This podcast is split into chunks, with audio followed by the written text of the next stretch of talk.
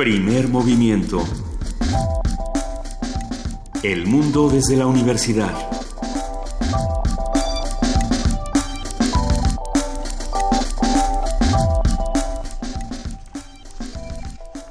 Ya es viernes 23 de junio, son las 7.05 de la mañana y estamos en la cabina Luisa Iglesias. Buenos, días, Miguel Ángel. Y Juana Inés de esa. Ya llegó de la misión especial. Mi, sí, mi misión especial fue un día de higiene mental que... Es bonito tenerte por acá, querida Juana Inés. Estoy segura de que en este proceso de higiene mental eh, leíste muchas noticias que nos dejaron a todos así de... "Ah", como esas que platicábamos fuera del aire, por ejemplo. Platicábamos fuera del aire eh, de una, una nota muy interesante eh, donde los ciudadanos de, San Luis Potosí, que después de que se destapó una de los tantos escándalos de corrupción, que además tiene que ver con que limpian todo lo, lo que de ti pueda saber la Auditoría Superior de la Federación, o sea, hay una serie de arreglos para que este organi para corromper este organismo que se creó para impedir la corrupción, ¿no? Entonces, ya, bueno, es la locura, ya es, ya es una cosa sobre la otra, el barroco absoluto de la corrupción. Y entonces los ciudadanos de San Luis Potosí, un grupo de ciudadanos irrumpen el Congreso y dice, ya no nos avergüencen más. Y a mí esta Bien. idea de ya dejen de avergonzarnos me hizo pensar además, por ejemplo, en, en, en Enrique Peña Nieto, diciendo, bueno, pues es que a todos nos espían. Y teniendo esas declaraciones tan desafortunadas, ya no habría que dejarlo frente a un micrófono. O sea, hay seres a los que no tendrían que dejar frente al micrófono. Y Enrique Peña Nieto probablemente es uno de ellos. Pues es que es muy complicada la situación, ¿no? Sale a decir, es que a mí también me mandaron unos mensajes. Entonces las, las personas se preguntan, ¿y por qué no has denunciado nada, no? Si, si la invitación a los periodistas es que denuncien estos mensajes, ¿por qué tú no denunciaste? Y ya después cuando se dio cuenta de que a lo mejor estaba amenazando a los periodistas y los periodistas empezaron a lanzar una serie interminable de tweets, eh, salió después a decir, no, a ver, A creo ver. que creo que no lo expliqué bien. Entonces, no, no, no estoy amenazando a nadie, nomás estoy diciendo que, que a todos nos pasa, aunque a todos nos pase, no se trata de normalizar las muchas violencias que ocurren en, en nuestro país, ¿no? Sí. Un tema. ya dejen de avergonzarnos. Ya, de- ya dejen de avergonzarnos. ¿Qué tenemos esta mañana, Miguel Ángel Quemain? Vamos a conversar con Itala Schmeltz. Ella es la directora del Centro de la Imagen y el Centro de la Imagen tiene una convocatoria que se llama Red Foto México. Vamos a hablar de esa convocatoria. Vamos también a contar con la participación de Alicia Molina, escritora, que nos va a contar cómo se construye una historia. Y esto viene juntito con nuestro radioteatro. Ahorita les vamos a contar Sí. por qué. El agujero negro, que hoy es la tercera y última parte del agujero negro, que forma parte de esta actividad de creación y lúdica que caracteriza el primer movimiento los viernes. Y precisamente el agujero negro es escrito por Alicia Molina, entonces vamos a hacerle muchísima justicia, esperemos a este maravilloso texto, pero tenemos todavía muchas cosas Sí, más. la, eh, la iniciativa de El destino de Sin voto no hay dinero, Arturo Ramírez Gallo, reportero de Milenio Jalisco, ha cubierto todo este asunto que eh, ha, ha simbrado las eh, urnas y, de, y, las, y Sí. las arcas de Jalisco. ¿no? Es un temón, un- un gran tema que discutir. Eh, vamos a contar también con la participación de Héctor Quispe, va a hablar de la FIFA, la Femex Food y otras instituciones con principios.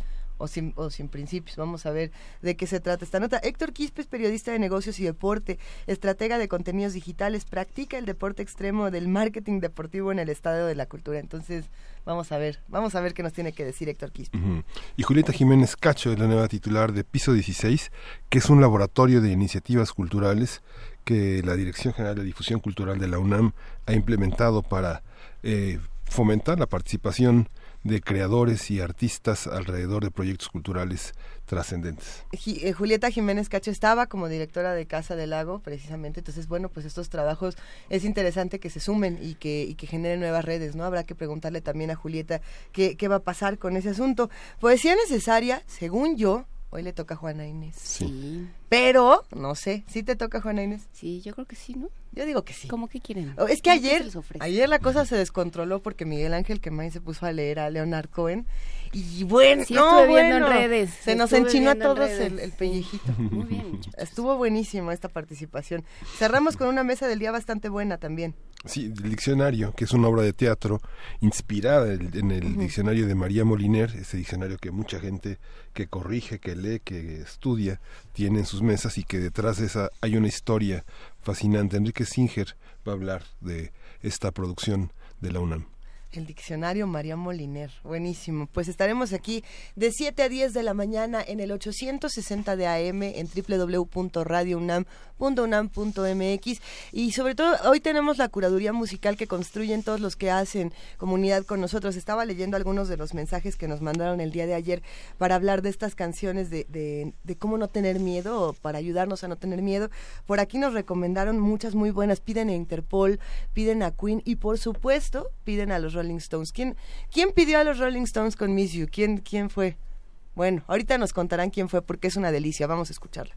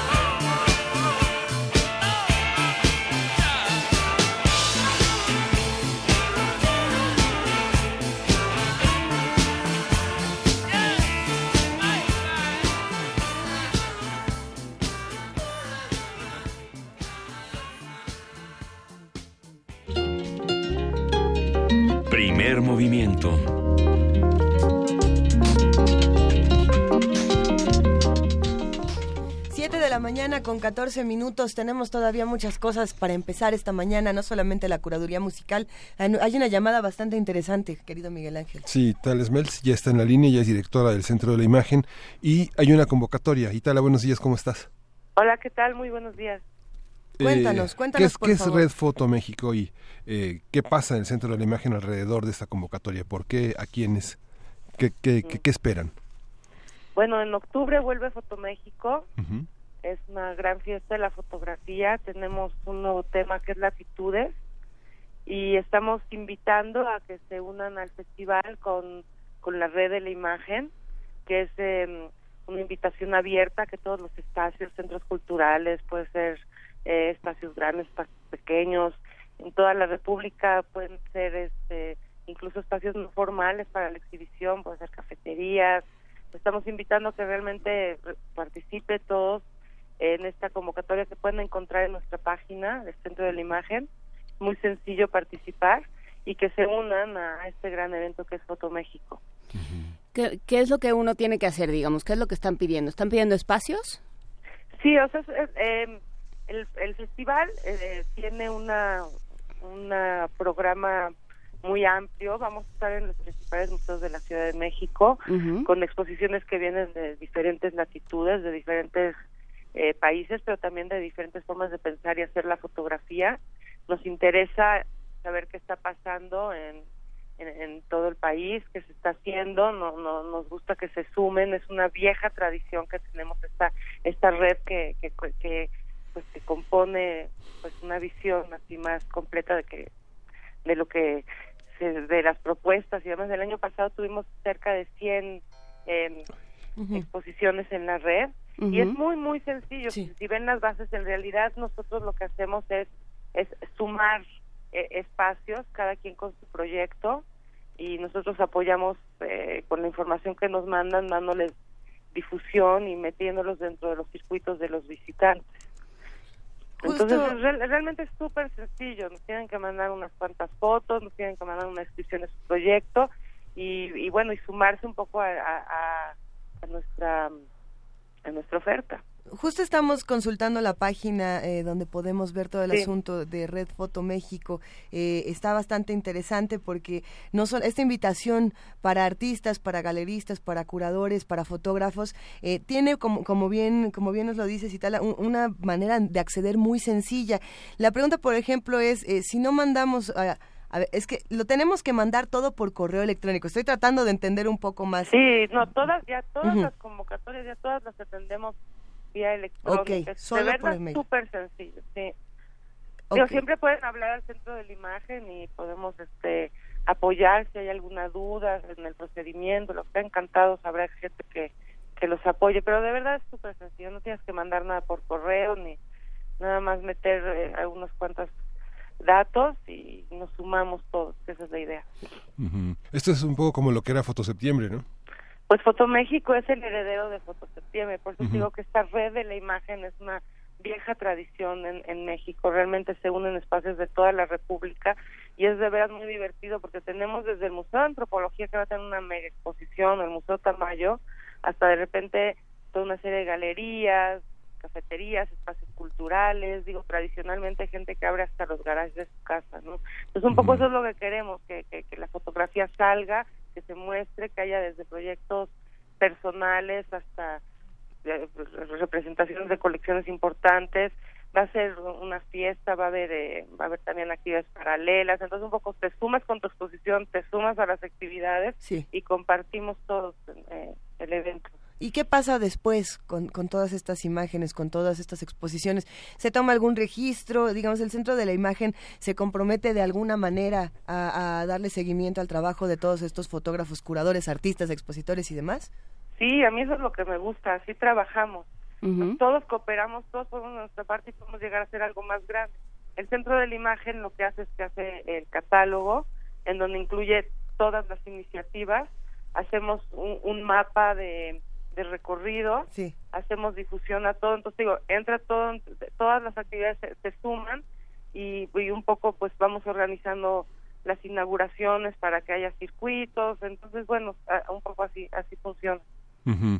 no, Muy es sencillo. no son no son fotógrafos amateurs los que se suman, sino son profesionales.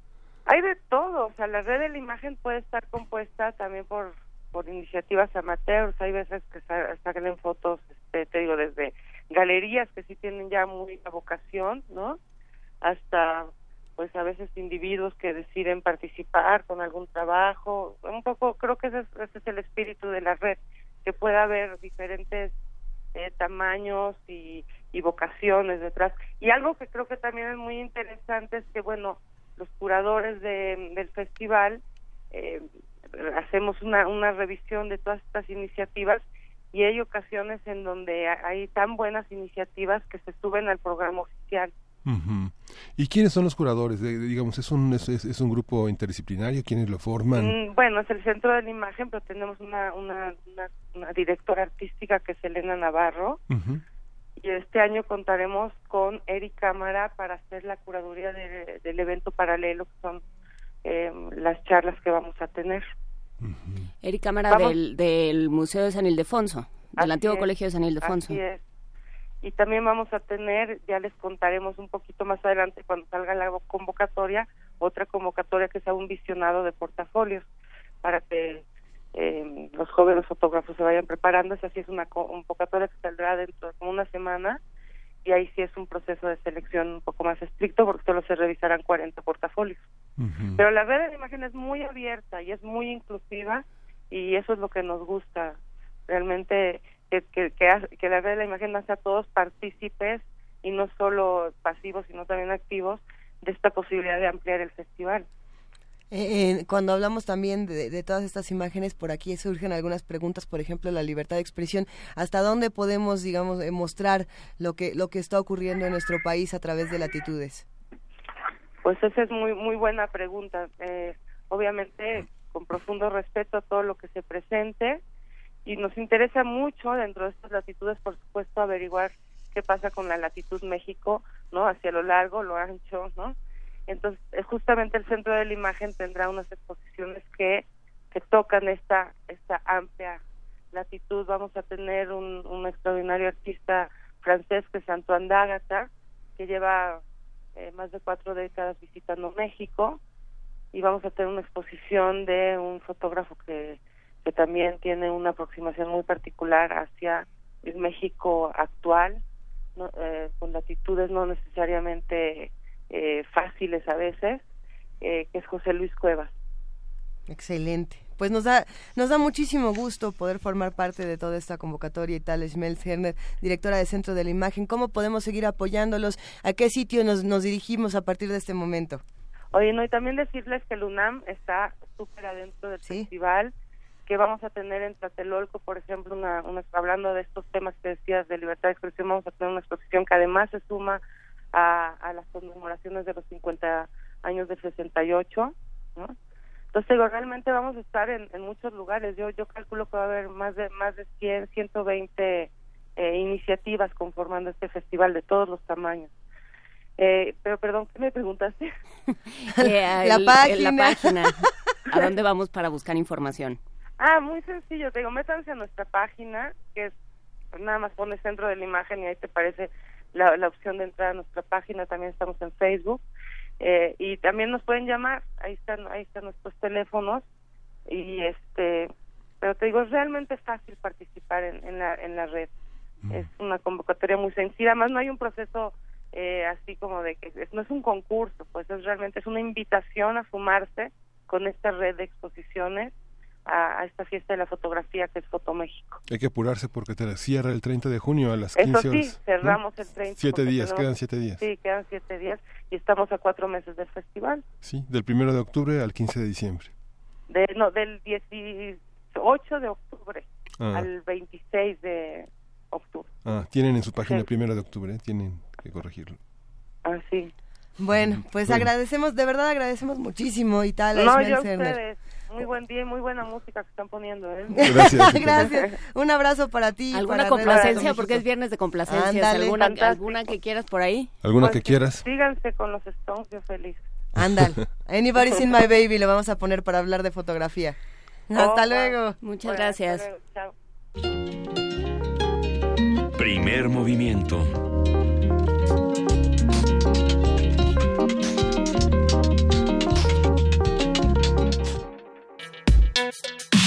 Viernes de ocio. Alicia Molina es narradora, escritora, comunicóloga, guionista investigadora. Nació en la Ciudad de México en 1945 y estudió la licenciatura en comunicación en la Universidad Iberoamericana. Su prolífica pluma la ha hecho acreedora de múltiples reconocimientos como el Premio Compartir en Educación del año 2000, lista, lista de honor IBI México en 1998 por El Surcidor del Tiempo y el Premio a la Orilla del Viento en 1992 por nada más y nada menos El Agujero Negro. Gran parte de su trabajo está dedicado a fomentar que niños y jóvenes con discapacidad puedan integrarse a la sociedad. De acuerdo con la autora, la literatura es la mejor forma de aprender de otras realidades. Eh, Hoy está ya en, en la línea Alicia Molina y vamos a hablar sobre su proceso de creación del agujero negro y otros títulos. Alicia, gracias por esta conversación. Hola, muy buenos días. Muchas gracias a ustedes. Fue una sorpresa muy agradable escuchar el agujero negro en Radio UNAM. Sí, aquí nuestra jefa de información, Juana Inés de esa, ha sido el arquitecto de todo este ¿Cómo proceso. estás, Alicia? Buenos días. Hola, ¿cómo estás, Juan Inés? Oye, contenta. es que justamente estábamos hablando un día con, eh, con Pepe Gordon y hablaba, hablábamos de ciencia, y hablábamos de literatura y de poesía y un montón de cosas y, y mencionó eh, de pasar el agujero negro. Y este y entonces yo recordé este título que, bueno, pues es de los primeros que publicaste, ¿no? Bueno, fue el primero que publiqué. Sí, de eso. Se publicó en la en la en la primera camada de libros de la de la orilla del viento Hace 25 años. hace 25 años. Oye, ¿y cómo, cómo fue el proceso? ¿Cómo, ¿De dónde sale de, de dónde sale Camila? ¿De dónde sale la mamá de Camila? ¿De dónde sale el Duende Verde, la casita de, de muñecas? No, lo, no vayas a contar el final porque, porque no Sí, hemos no, llegado al no. final, pero, pero ¿de dónde no. sale?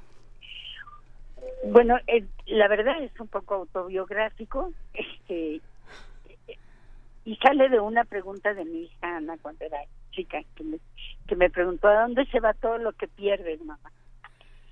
Y yo me empecé a imaginar un agujero negro que absorbía todo lo que, lo que, lo que yo había perdido. Y además me imaginé un regalo de cumpleaños maravilloso en que alguien me regalara todas las cosas que había perdido. Y por ahí empecé a contar el cuento, se lo conté a Ana varias veces, este, se lo, la iban a operar y entonces estábamos en el hospital y había que contarle algo para distraerla y para distraerme yo misma. Y ahí empecé a contarle. Y después de que lo conté varias veces dije pues hay que escribirlo y después de que lo escribí Ana hizo copias y se las entregó a sus amigas y una de sus amigas era Alejandra Montemayor, la hija de Carlos, y Alejandra Montemayor se lo se lo pasó a su tía y que trabajaba con Daniel Bolin y así fue como llegó a la a la editorial, Mira, nada más, uno no sabe para quién trabaja, ¿verdad? ¿verdad? Claramente. Y, y de ahí salieron muchas otras historias, digamos, de ahí se creó un universo que eh, después se fue a mm, la segunda parte que no recuerdo y la tercera es La Noche de los Trasgos, que salió mucho La después. segunda parte es, es este el surcidor del tiempo. El surcidor del tiempo. Y luego eh, que también retoma a Camila, a los duendes, a todo este universo. Sí, el, el surcidor del tiempo surge de, una pregunta que yo me hacía de niña, que era ¿a dónde se van los que están idos? Porque cuando uno estaba distraída decían, esta niña está ida. Ya no se dice eso, pero me encantaba eso. Esa niña está ida y yo me preguntaba mucho ¿a dónde se van los que están idos? Y entonces la respuesta es que se van al mundo de ayer, al mundo de hiciera y al mundo de mañana, pero tienen que regresar a hoy. Entonces, de ahí surge el, el surgidor del tiempo. Pues a ver si a ver si seguimos con el surcidor del tiempo ese ahora que lo pienso creo que no lo tengo porque en realidad es que voy sacando libros de mi biblioteca para hacer los, los radioteatros. Em, ¿A dónde? eh, ¿Qué pasó? O sea, 25 años, lo dijo ahorita Miguel Ángel, y, y, y sí, son 25 años de la orilla del viento y de esta, este esfuerzo del Fondo de Cultura y de otras editoriales después del fondo de ir armando un acervo para, para los niños que no tienen un papá que les que les inventen las historias, ¿no? Sino que, este, sino que tienen que acudir a un papá prestado, digamos, ¿no? A un, a un contador prestado, que es A el que aparece en los cuentos. Pues es el que, es Qué el que bonito. aparece cuando lees un cuento, ¿no? Claro. Hay alguien que te lee, alguien que te cuenta una historia. ¿Qué ha pasado en esos 25 años? Tú has estado muy metida en, en, en el trabajo que se ha hecho alrededor de los libros para niños, Alicia. ¿Cómo lo has visto? Bueno, en realidad, eh, a la orilla del viento sí fue un parteaguas en la Ujú. literatura infantil en México, ¿no? Este, antes de eso, yo me acuerdo como mamá que buscaba los libros para mis hijos por temas, no por, no por autores. ¿no? Uno de dinosaurios, ¿no? Y se compraban en Sanborns, había muy pocas librerías que tenían sección para niños. El, el, el gran lujo en esa época era ir a Pigón, que estaba en, que estaba en, en la colonia Roma, pero en realidad no había liter, no había mucha literatura para niños. Estaban claros, desde luego los clásicos, ¿no? Pero este pero sí el, el empeño del Fondo de Cultura fue no, no solamente publicar, sino hacer lectores. ¿no? Y hubo un movimiento muy importante al que se fueron sumando muchas organizaciones sociales y, y le abrió paso también a muchas otras editoriales este que fueron creciendo. O sea no fue solamente el fondo de cultura pero desde luego que el fondo de cultura tuvo un papel esencial. Claro, por este, por este proceso, no solo de, de producir los libros, de producir los textos, de traducirlos en, eh, en muchos casos, sino de sí formar toda la, la cadena del libro, ¿no? Por un lado, trabajar con los autores, que fue lo que se hizo con el concurso, eh, y, y durante el trabajo cotidiano de- del Fondo de Cultura. También, por supuesto, eh, apoyar ciertas ferias y ciertos eh, acercamientos a los lectores y también trabajar con, con los mediadores, con estos personajes que a lo mejor estaban en bibliotecas, en aulas, en en casas, en centros comunitarios, en salas de lectura, o sea, se hizo, se buscó hacer un trabajo integral de todos los que intervenían en el proceso de acercar a una persona a un texto. ¿No? sí ese fue la esa fue la magia que todo el mundo hace su tarea Ujú. cuando todo el mundo hace su tarea, un texto como El agujero negro puede de- vivir 25 años.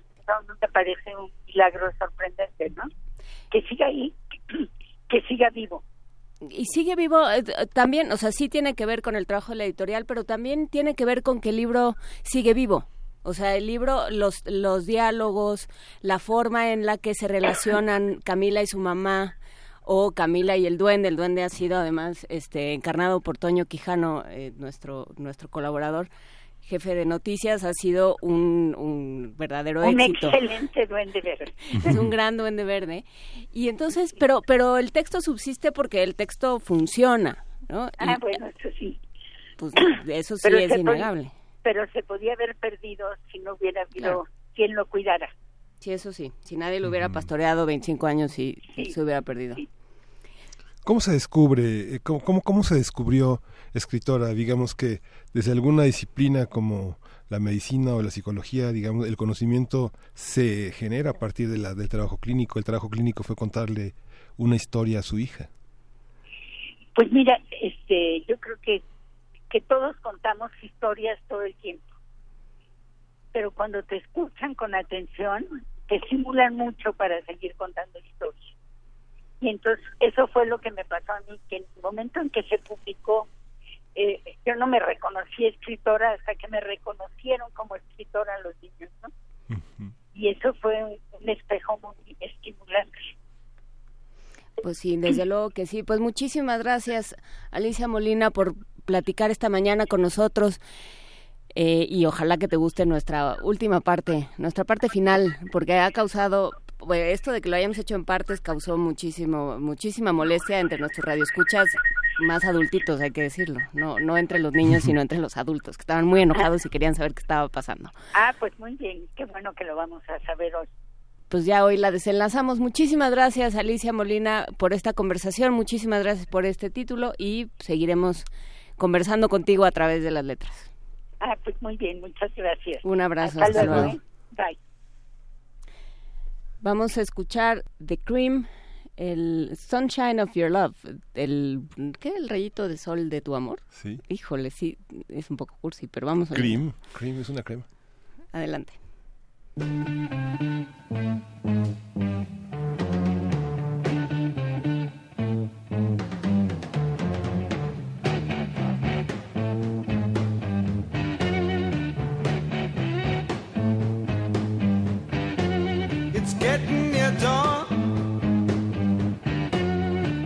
Close the tired eyes, I'll soon be with you, my love.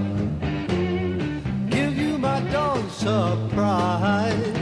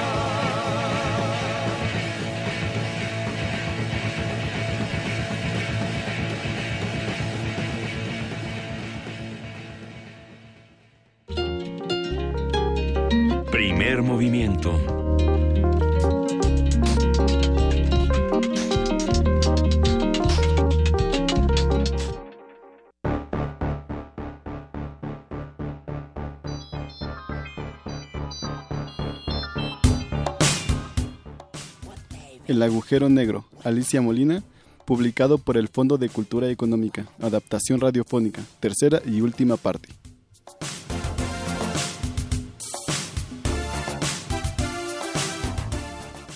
Pero la mamá de Camila se puso tan contenta y se le vinieron encima tantos recuerdos que ya no se la quería dar.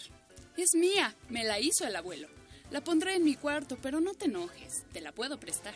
Estamos perdiendo el tiempo y solo faltan tres minutos para que empiece el kinding.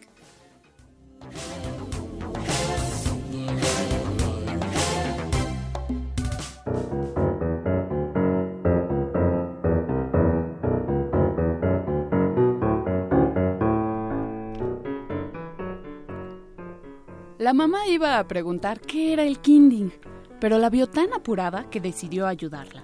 La casa era muy pesada para ellas dos. Ay, se necesita más fuerza. ¡O ingenio! Y trajo la patineta azul.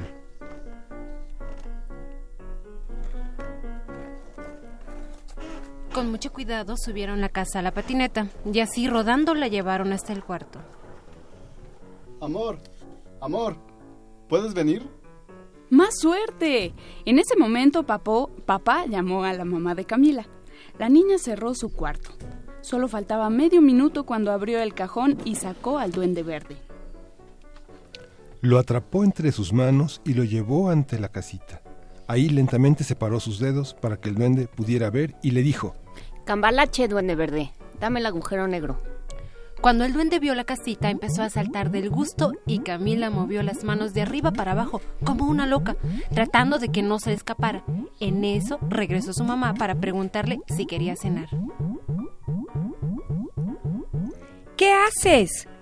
Este, no, son unos ejercicios de gimnasia que nos recomendó el maestro. No, no, no quiero cenar porque ya merendé con mi abuela. Su mamá se fue. Camila cerró la puerta y esta vez puso el seguro. El duende seguía saltando. Cálmate, cálmate. Y no te pongas tan contento porque te traje la casa, pero a tus hermanos yo no los vi por ninguna parte, ¿eh? Los humanos no saben buscar. Mira. Camila vio.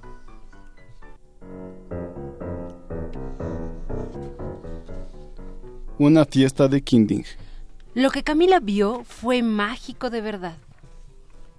La casita estaba reluciente, no solo por lo limpia que la habían dejado ella y la abuela, sino porque todo estaba preparado para una gran fiesta. Tenían un brillo especial y además algo se movía. De la chimenea iba saliendo un duendecito, un duendecito rojo. De uno de los muebles salió uno azul.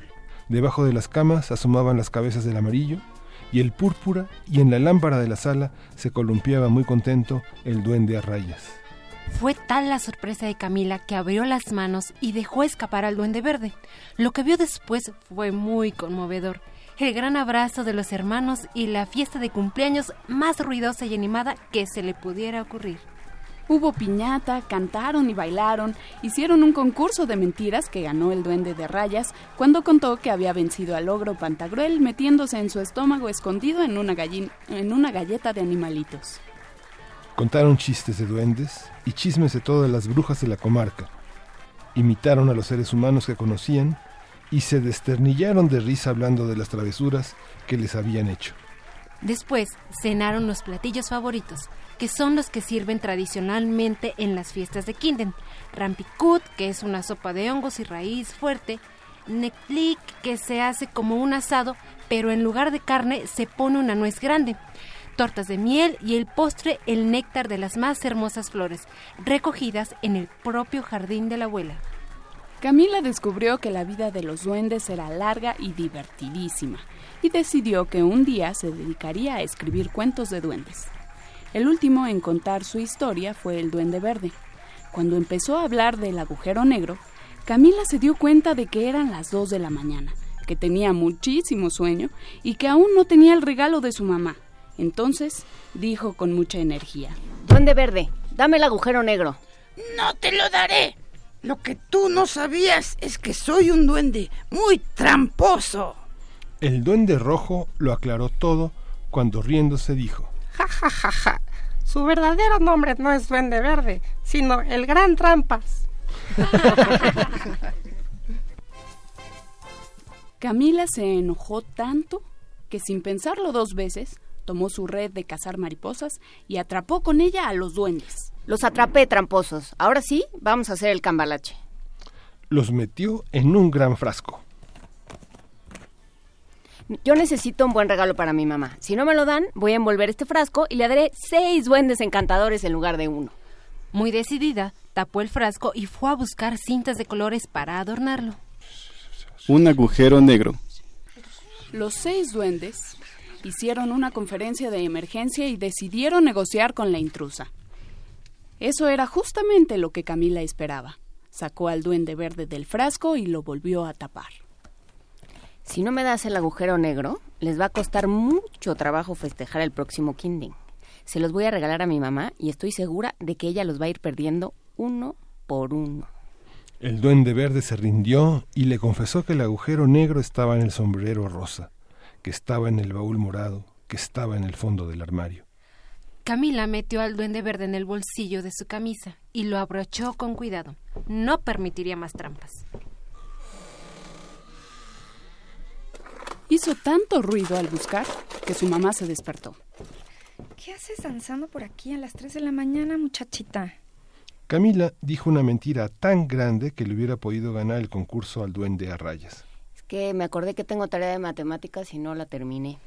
Su mamá notó algo raro. Mm, ¿Qué tienes en el pecho? Mira, te brinca. Es el corazón, me salta por la preocupación y la angustia, pero ya voy a terminar. Lo que verdaderamente saltaba era el pobre duende verde que estaba aterrado solo de oír la voz de la mamá de Camila. ¡Ay, no! ¡Con tu mamá no!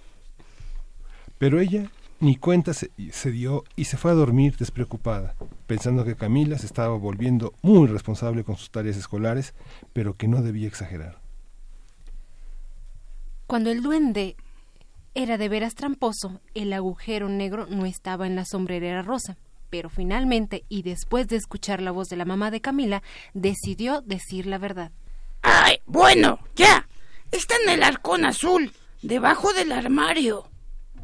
El agujero negro no se parecía a nada que Camila hubiera visto antes. No era una bolsa negra ni una especie de globo como ella había imaginado. Era un trozo de nada grande, redondo y con un nudo en la punta. Pero si aquí no hay nada. Asómate y verás, pero hazlo con cuidado. Tiene un imán y te puede jalar. Si caes dentro, te será muy difícil salir.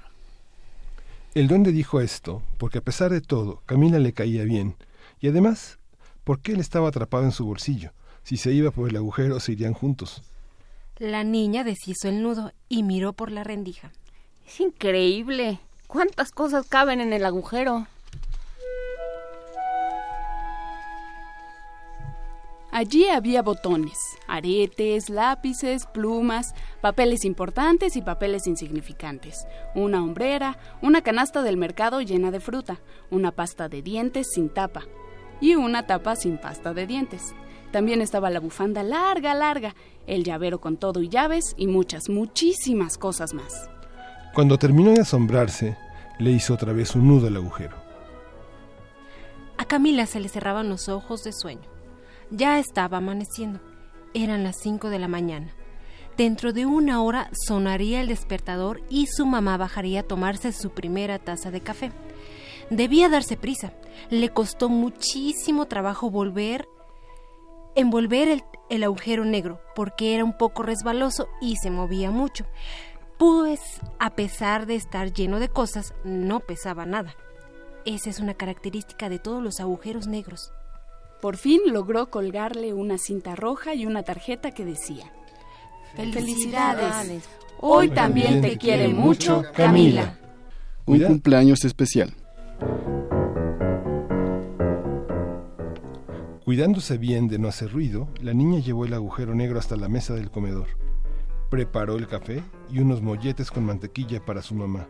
Ella se comió tres, se moría de hambre porque la noche anterior no había cenado.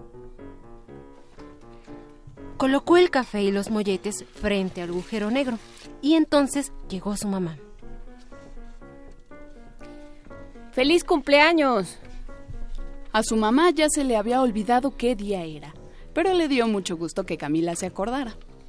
Lo que no vio fue su regalo. Empezó a tomar el café y de pronto dijo, ¿Qué hace aquí esta víbora roja? A pesar del sueño que tenía, Camila se rió mucho y le explicó. No es una víbora roja, es un listón y debajo está tu regalo. ¿Aquí? Si aquí no hay nada. La niña desbarató el nudo y le dijo, Asómate, pero con cuidado. Cuando se asomó no lo podía creer, empezó a sacar sus cosas una por una. Algunas, como la cebolla, la hicieron reír y otras, como su anillo de bodas y su bufanda larga, larga, la hicieron llorar de gusto. Por fin, cuando vio qué oscuro era por dentro, lo reconoció. Su mamá no conocía el agujero negro, ni siquiera sabía que tenía uno, pero de una manera misteriosa uno siempre reconoce lo que le pertenece. Este es mi agujero negro.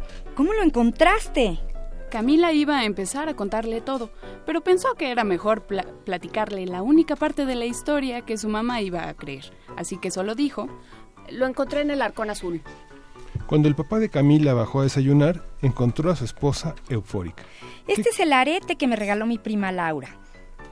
Mira, mi agenda de la secundaria con los teléfonos de todas mis amigas, los cortadores de galletas, por fin las llaves de la casa, mi acta de nacimiento, la hombrera de mi suéter azul. Y siguió durante tres días. Estaban tan entusiasmados que ni cuenta se dieron cuando Camila se fue a su cuarto.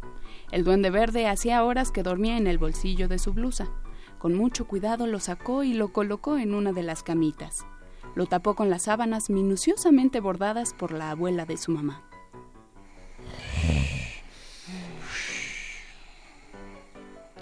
¿Sabría la bisabuela quién usaría realmente la casita?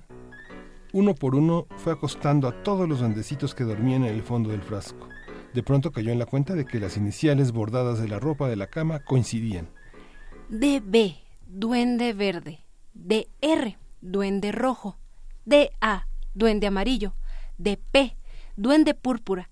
Y había uno que no estaba bordado, pero era una sábana a rayas de todos los colores. Ahí, claro, acostado, el duende a rayas. Camila se fue a dormir sintiendo que un secreto profundo la unía a la abuela de su madre. Postdata. El agujero negro. El agujero negro siguió funcionando para siempre. Ahí llegaban todas las cosas que su madre perdía, solo que ahora el agujero negro estaba pegado en el centro de la mesa de la sala. Eso fue una idea de papá, así que sabían dónde buscar. La mamá de Camila no dejó de perder las cosas, pero ya nunca más perdió el tiempo, ni la paciencia, ni el buen humor.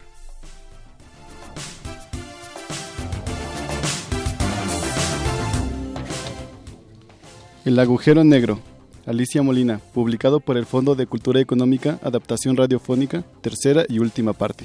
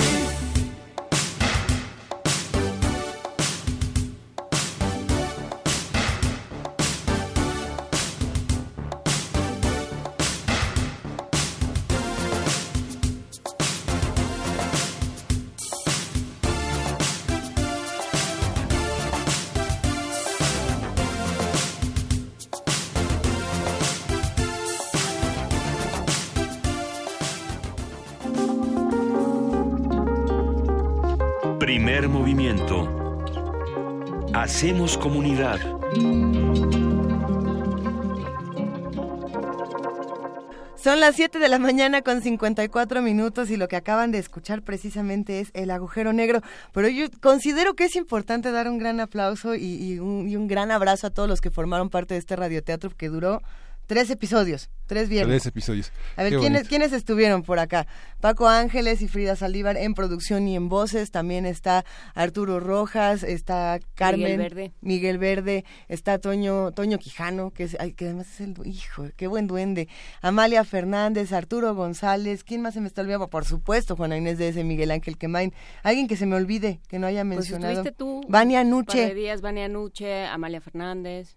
¿Quién será? Pues Miriam es que todos, Trejo Miriam Trejo, por ahí. todo el equipo de Primer Movimiento se, se siente y se divierte con estos radioteatros. Si a ustedes les gustan, escríbanos. Estamos en arroba P Movimiento, en diagonal Primer Movimiento UNAM y en el teléfono 55 36 43 39. Sugiero sugiero que así como nos hacen estos llamados a la poesía necesaria, también nos cuenten cuáles son esas narraciones de, de su infancia que los, de los hicieron, no sé, escuchar radio, querer leer más, y entonces nosotros podemos encargarnos de recordárselas con un bonito radioteatro. Con un Sí. bonito radioteatro. Y es un bello cuento porque finalmente la vida de nuestros automatismos es, es digna de una gran reflexión. Yo creo que Alicia Molina encontró en el, en el, en el momento de consolar preoperatoriamente a su hija ese, esa, ese espacio en el que hay un espacio como en el que las cosas dejan de ser automáticas para Claro. convertirse en una gran creación, en un gran relato de las cosas. ¿no? Pero todos perdemos las llaves, perdemos, yo, yo no pierdo los aretes porque no uso, pero se pierden todas las cosas que uno que uno que uno que uno juega automáticamente en la vida cotidiana. ¿eh? Ahora que hay cosas que uno nunca pierde, Sí. ¿no? Hay cosas que uno jamás se atrevería a perder. Por ejemplo, eh, La vergüenza. La vergüenza, la dignidad, dicen algunos. No, algunos gustos musicales que nunca se nos van. Ya saben que los viernes tenemos este momento de la, La música, música nueva. nueva. Estoy, muy emocionada porque la música nueva de esta semana es una de esas que el gusto nunca se te olvida y nunca se te va eh, unos años. Eh, esta es una de esas bandas que como que se reapropió una vez más del género del rock, pero no, no solamente del rock, sino que lo, como que lo campechaneó muy bien con el folk y con muchas otras eh, tendencias, ¿no? Y, y bueno, pues muy acompañados de David Bowie y no, Paco Ángeles, no vamos a poner a David Bowie el día de hoy. Eh, Arcade Fire finalmente logró ser una de las bandas más revolucionarias de los años 2000 para adelante, ¿no? Que es muy difícil decir cuáles son las nuevas bandas que sí nos gustan o, cuáles son las que ya no se nos van a olvidar porque saliendo tantas, eh, todo, todo vuela, ¿no? Arcade Fire sacó un nuevo video esta semana y es, se trata de Creature Comfort y esta canción estoy segura que les va a encantar. Vamos a escucharla para cerrar esta hora.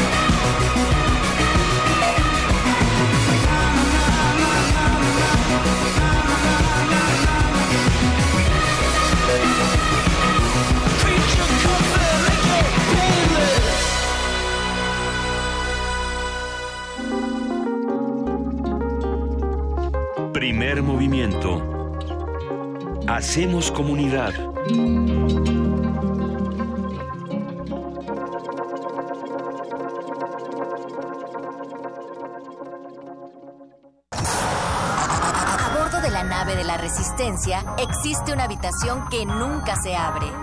Excepto la última hora del último día de la semana.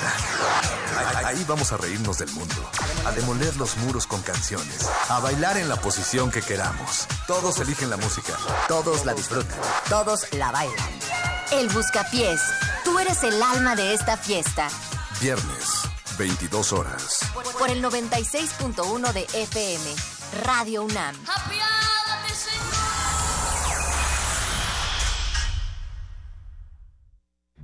Ballets de todos los tiempos. Música medieval, barroca, moderna. Los sonidos que hacen mover al cuerpo en un solo programa. Diáspora de la danza, lunes a viernes a las 6.40 de la mañana y su retransmisión a las 3 de la tarde. Por el 96.1 de FM. Radio UNAM. Habla Andrés Manuel López Obrador, presidente nacional de Morena. Pronto se va a acabar con la corrupción, va a haber justicia y seguridad, pero andan muy nerviosos los de la mafia del poder. Están entregando despensas, frijol con gorgojo, tarjetas, pollos, patos, chivos, borregos, puercos, cochinos, marranos, cerdos. Hay que decirles que sí, pero a la hora de la hora, toma tu voto. El voto es libre y es secreto. Morena, la esperanza de México. El Museo Nacional de Arte exhibe la muestra Melancolía, integrada por 130 piezas de 80 artistas mexicanos, novohispanos, modernos y contemporáneos, que aluden al complejo sentimiento de la melancolía con obras de Diego Rivera, Germán Gedovius, David Alfaro Siqueiros, Manuel Rodríguez Lozano, Arturo Rivera, Julio Ruelas, Rufino Tamayo y Cristóbal de Villalpando, entre otros. El Museo Nacional de Arte se ubica en la calle de Tacuba número 8, Centro Histórico de la Ciudad de México. La voz, aunque intangible, construye armonías, comunidad y espacio. El programa coral universitario presenta en concierto a los coros de la FESA Catlán, Facultad de Ciencias y de la Escuela Nacional de Trabajo Social. Interpretarán obras en más de cinco idiomas del siglo XVI hasta nuestra época. Te esperamos el sábado 24 de junio a las 5 de la tarde. Entrada libre. Sala Julián Carrillo. Radio UNAM. Me encanta ponerme en pijama, tomar mi libro favorito y que mi imaginación me lleve a otros mundos. Ven en pijama a cantar y escuchar cuentos con Beto Pijamas. Todos los sábados de junio, Una de la tarde. En la sala Julián Carrillo. Entrada libre. Radio UNAM.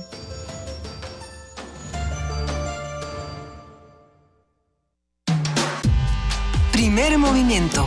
Podcast y transmisión en directo en www.radiounam.unam.mx.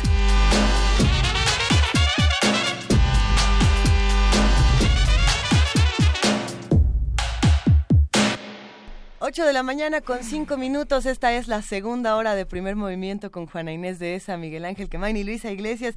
Y tenemos por acá muchos mensajes de los que hacen comunidad con nosotros. A ver, vamos a darle una repasada. Jorge RRG nos dice, ¿qué tal esta? Y nos manda un video. No, yo digo, a ver, A está, ver. está mandando de Disturbed, que es esta banda de, de metal de Chicago. Vania Nuche dice que pongamos a Disturbed porque además esta es eh, una de las piezas emblemáticas. Es de, es de Sound of Silence, si no me equivoco, que, que salió hace unos añitos, ¿no? Hace dos, tres años, más o menos. Pero creo que no nos vamos, no podemos poner creo Disturbed. que no. O sea, bueno, igual y sí, pero el, el chiste es que a Yo los creo que que les eso es más como para la noche. Como ¿Por qué para el no habla rato. con resistencia? O pu- puede ser, puede ser, porque también por acá ya nos pidieron eh, a Queen, nos pidieron a YouTube, nos pidieron también por ahí, hay muchísimas recomendaciones musicales, ahorita las vamos compartiendo, y no solamente hay recomendaciones musicales para la curaduría de esta mañana, hay recomendaciones literarias, precisamente hablando de radioteatros, Tania RL nos dice, un, un día en Lugano de Francisco Hinojosa, ya no era tan chica, pero lo leí con mi hermano que tenía como nueve años y nos encantó, y de Pancho Hinojosa podríamos leer leer muchos, además. Eh, podríamos hacer un maratón. De, Pancho, Hinojosa, a mí me gusta mucho A Golpe de Calcetín, que es de un niño que vende lotería en el centro. ¿Y ese, está, ¿Y es muy radiofónico? No, pero no es de Pancho Hinojosa. A Golpe de ¿Ah, Calcetín ¿sí? sí es de Pancho Hinojosa. ¿Sí? Sí. Ok, pues, pues yo digo que ese es muy radiofónico. Podríamos, pod- lo que pasa es que tenemos que irnos a Hinojosa, buscar, sí. tenemos que buscarlos, Loida, porque no sé dónde. Bueno, vamos a buscar todos estos eh, relatos. Tenemos, más. uno, uy, tenemos uno que yo creo que podríamos usar para las, la semana de vacaciones que vamos a hacer distintas, nuestra propia versión de los cursos de verano. Ajá.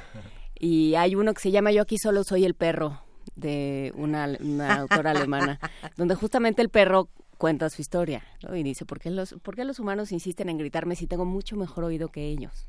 ¿No se dan cuenta que lo oigo todo mucho mejor que ellos? ¿Por qué me dicen de una manera, por qué me dicen Fido si yo tengo un nombre? ¿Por qué Si mi nombre que yo es me llamo así? Heracles. Por ejemplo.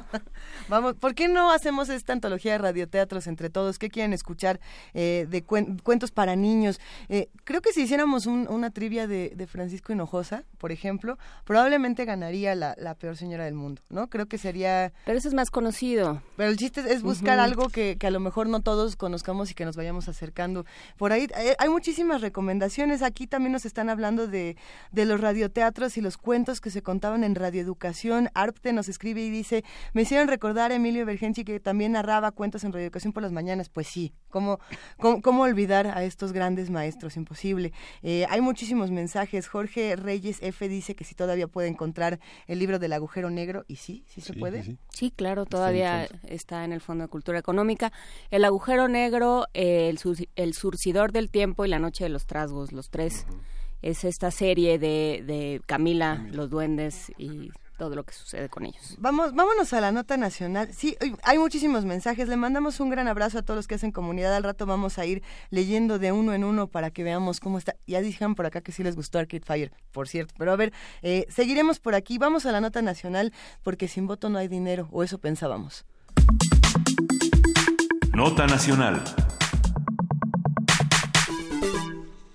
Jorge Mario Pardo Rebolledo, ministro de la Suprema Corte de Justicia de la Nación, admitió a trámite la acción de inconstitucionalidad promovida por el Partido Verde Ecologista de México contra la reforma electoral de Jalisco conocida como Sin voto no hay dinero. La iniciativa del diputado independiente Pedro Kumamoto fue aprobada el pasado primero de junio. Su objetivo es que el financiamiento otorgado a los partidos en años electorales dependa del número de personas que, que, bueno se pueda convencer para votar y propone que en los no electorales se deberá aplicar una disminución de 20%. Con ello lo que se busca es precisamente ahorrar 550 millones de pesos en el financiamiento a los partidos políticos en esa entidad. El ministro Pardo Rebolledo emplazó a los poderes ejecutivo y legislativo de Jalisco a rendir un informe sobre la reforma y pidió a la Sala Superior del Tribunal Electoral del Poder Judicial de la Federación su opinión sobre la ley. Cabe señalar que una iniciativa similar aún espera su discusión en el Congreso de la Unión. Pues sí. Para realizar un análisis del destino legislativo que ha tenido esta iniciativa, sus adherentes, opositores y propuestas, nos acompaña Arturo Ramírez Gallo, quien es reportero de Milenio Jalisco. Él cubre la fuente del Congreso del Estado. Arturo Ramírez, buenos días, ¿cómo estás? ¿Cómo, cómo, cómo va todo con esta reforma? ¿Qué tal? Buenos días eh, a ustedes, por supuesto, al auditorio. Bueno, pues eh, aquí en Jalisco, eh, digamos, se vio una fiesta al interior del Congreso del Estado después de de aprobarse dicha reforma después de eh, pues enojos y confrontaciones entre diferentes fracciones.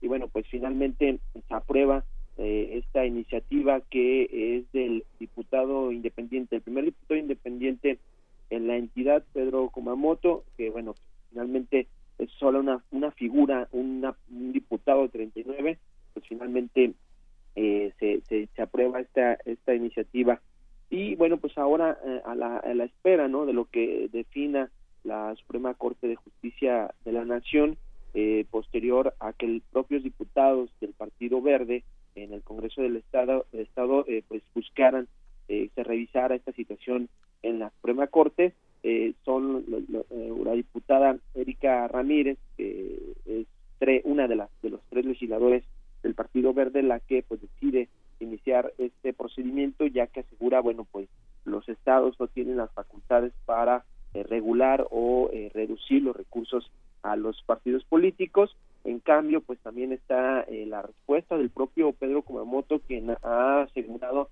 pues que dicha situación sí se puede dar, que sí tienen, que tienen las facultades para realizar eh, esta reducción de partidos, de, de financiamiento a los partidos, y bueno, pues están a, a la espera de que pueda darse alguna resolución en la Suprema Corte de Justicia. Por lo tanto, y por lo pronto, eh, esta reforma, eh, digamos, pues está ya aprobado, sin embargo, sin embargo, no entrará en vigor hasta el año 2019, ya que, bueno, pues este año eh, ya está en curso, también se avecina un año eh, no electoral y, bueno, pues los partidos políticos también tuvieron un poco de temor de renunciar a los recursos de manera inmediata y, bueno, pues decidieron que, se, que esto suceda hasta el 2019. Entonces, pues está esta situación de ya se aprobó, pero pues están a la espera de qué sucede en la Suprema Corte de Justicia.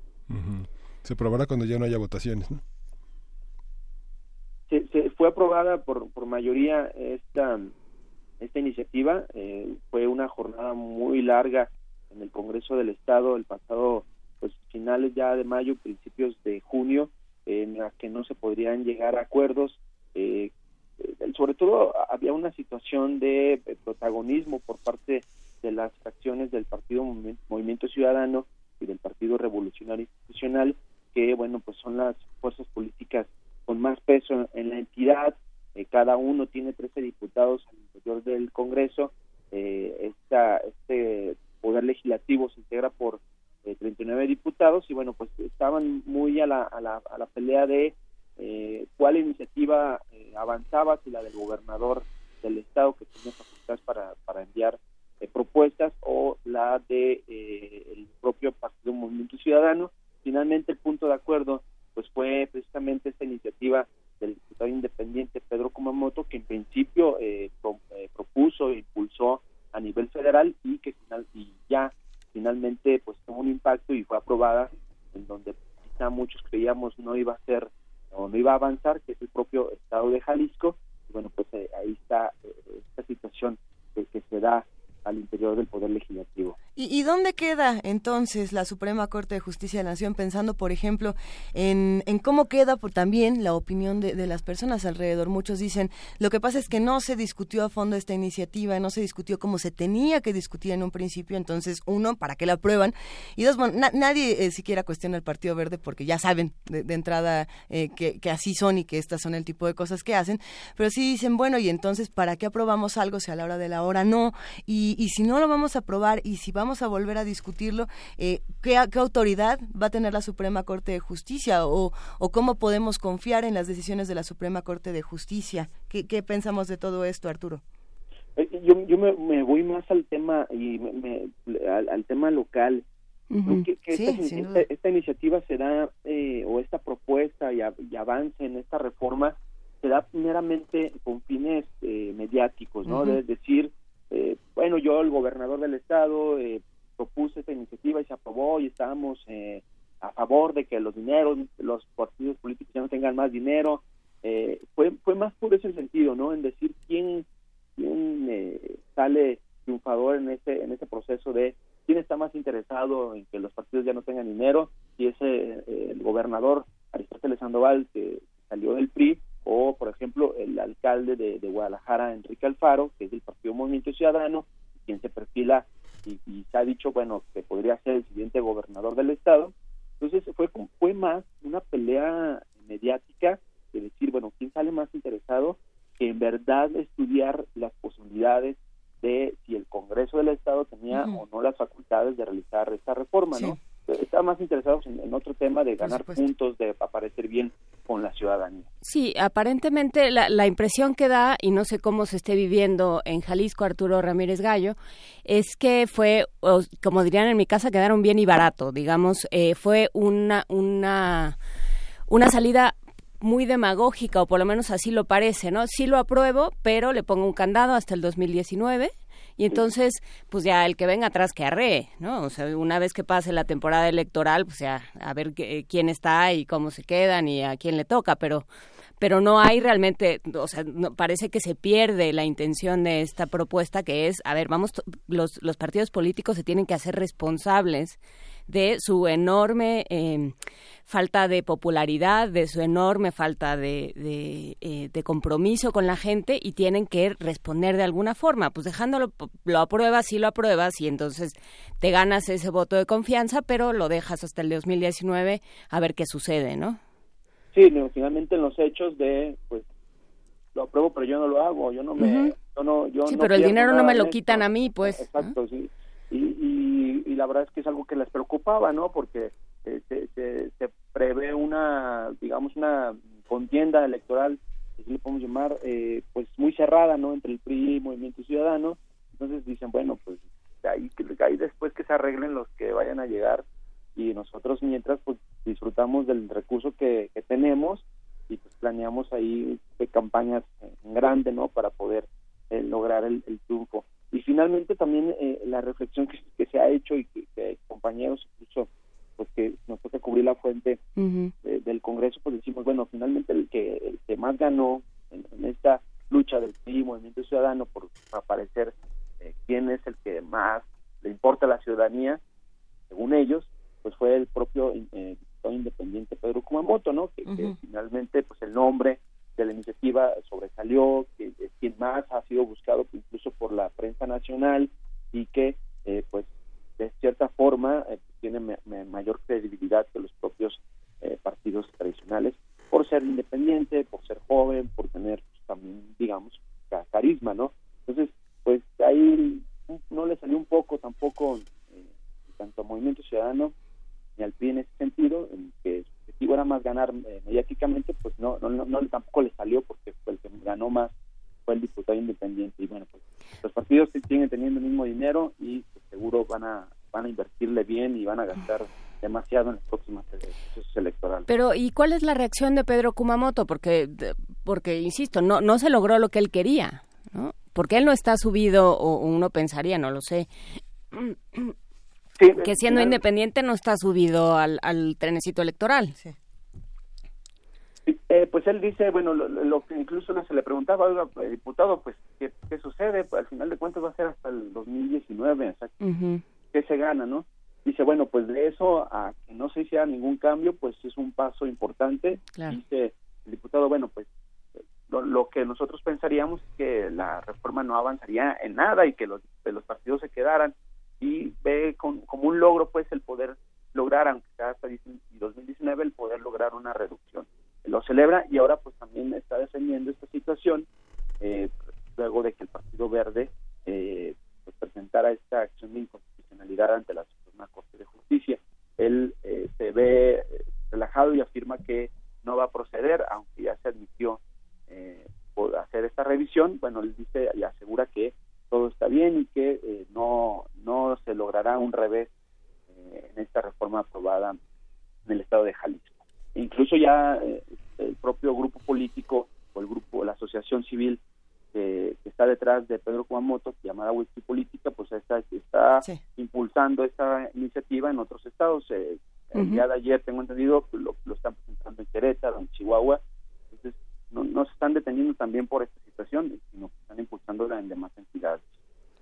Hace, hace un par de días Pedro Kumamoto tuiteó dos respuestas para tratar de ex- explicar de una manera eh, sencilla y vamos a entrecomillar con juvenil lo que lo que ocurrió con el sin voto no hay dinero y dice lo- los, los voy a leer a ver qué les parece para que no haya confusiones que la a ver a- lo leo para que no haya confusiones, que la Suprema Corte de Justicia admite el recurso de inconstitucionalidad sobre sin voto no hay dinero, sobre este hashtag, significa que lo analizará y continúa en otro tuit. O dicho de otra manera, no significa que echa abajo sin voto no hay dinero, solo significa dos puntos, ok, lo checaremos y pone ah, como estas dos palomitas de WhatsApp de que lo dejan en visto. Esto quiere decir, ah, eh, Pedro Kumamoto se, se está tomando esto también con mucho sentido del humor, por así decirlo, no, no ha caído tampoco el ánimo de, de, de esta otra parte, Arturo. Sí, no, lo que les decía, ¿no? Él está sí, seguro de que la, la aprobación o la reforma, eh, pues sí puede realizarse. El, el, el el Congreso del Estado tiene las facultades y por eso, pues también la forma en la que eh, reacciona, digamos, en redes sociales, eh, también, bueno, pues se ve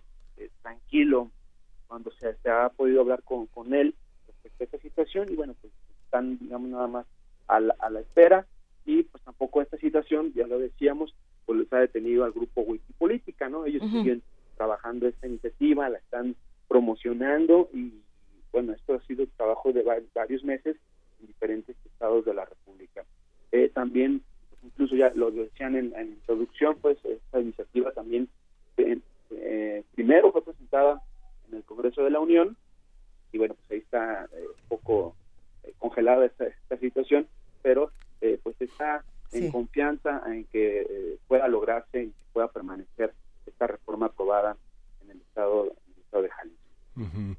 Me parece que la precisión de Juan Inés esa es totalmente este, pertinente y agregaría que es eh, simplista la manera en la que abordan el tema porque el, te- el problema realmente es el abstencionismo, se quiere castigar a los partidos cuando en realidad su labor eh, fuera de las elecciones es formar parte de la gestión frente a los legisladores y forma parte pues de la tarea política de todos los días eh, acarrear partidarios y simpatizantes a sus causas que son las causas de los grandes huecos que deja la ley que dejan la impunidad de todos los días y que finalmente el abstencionismo forma parte de todo esto.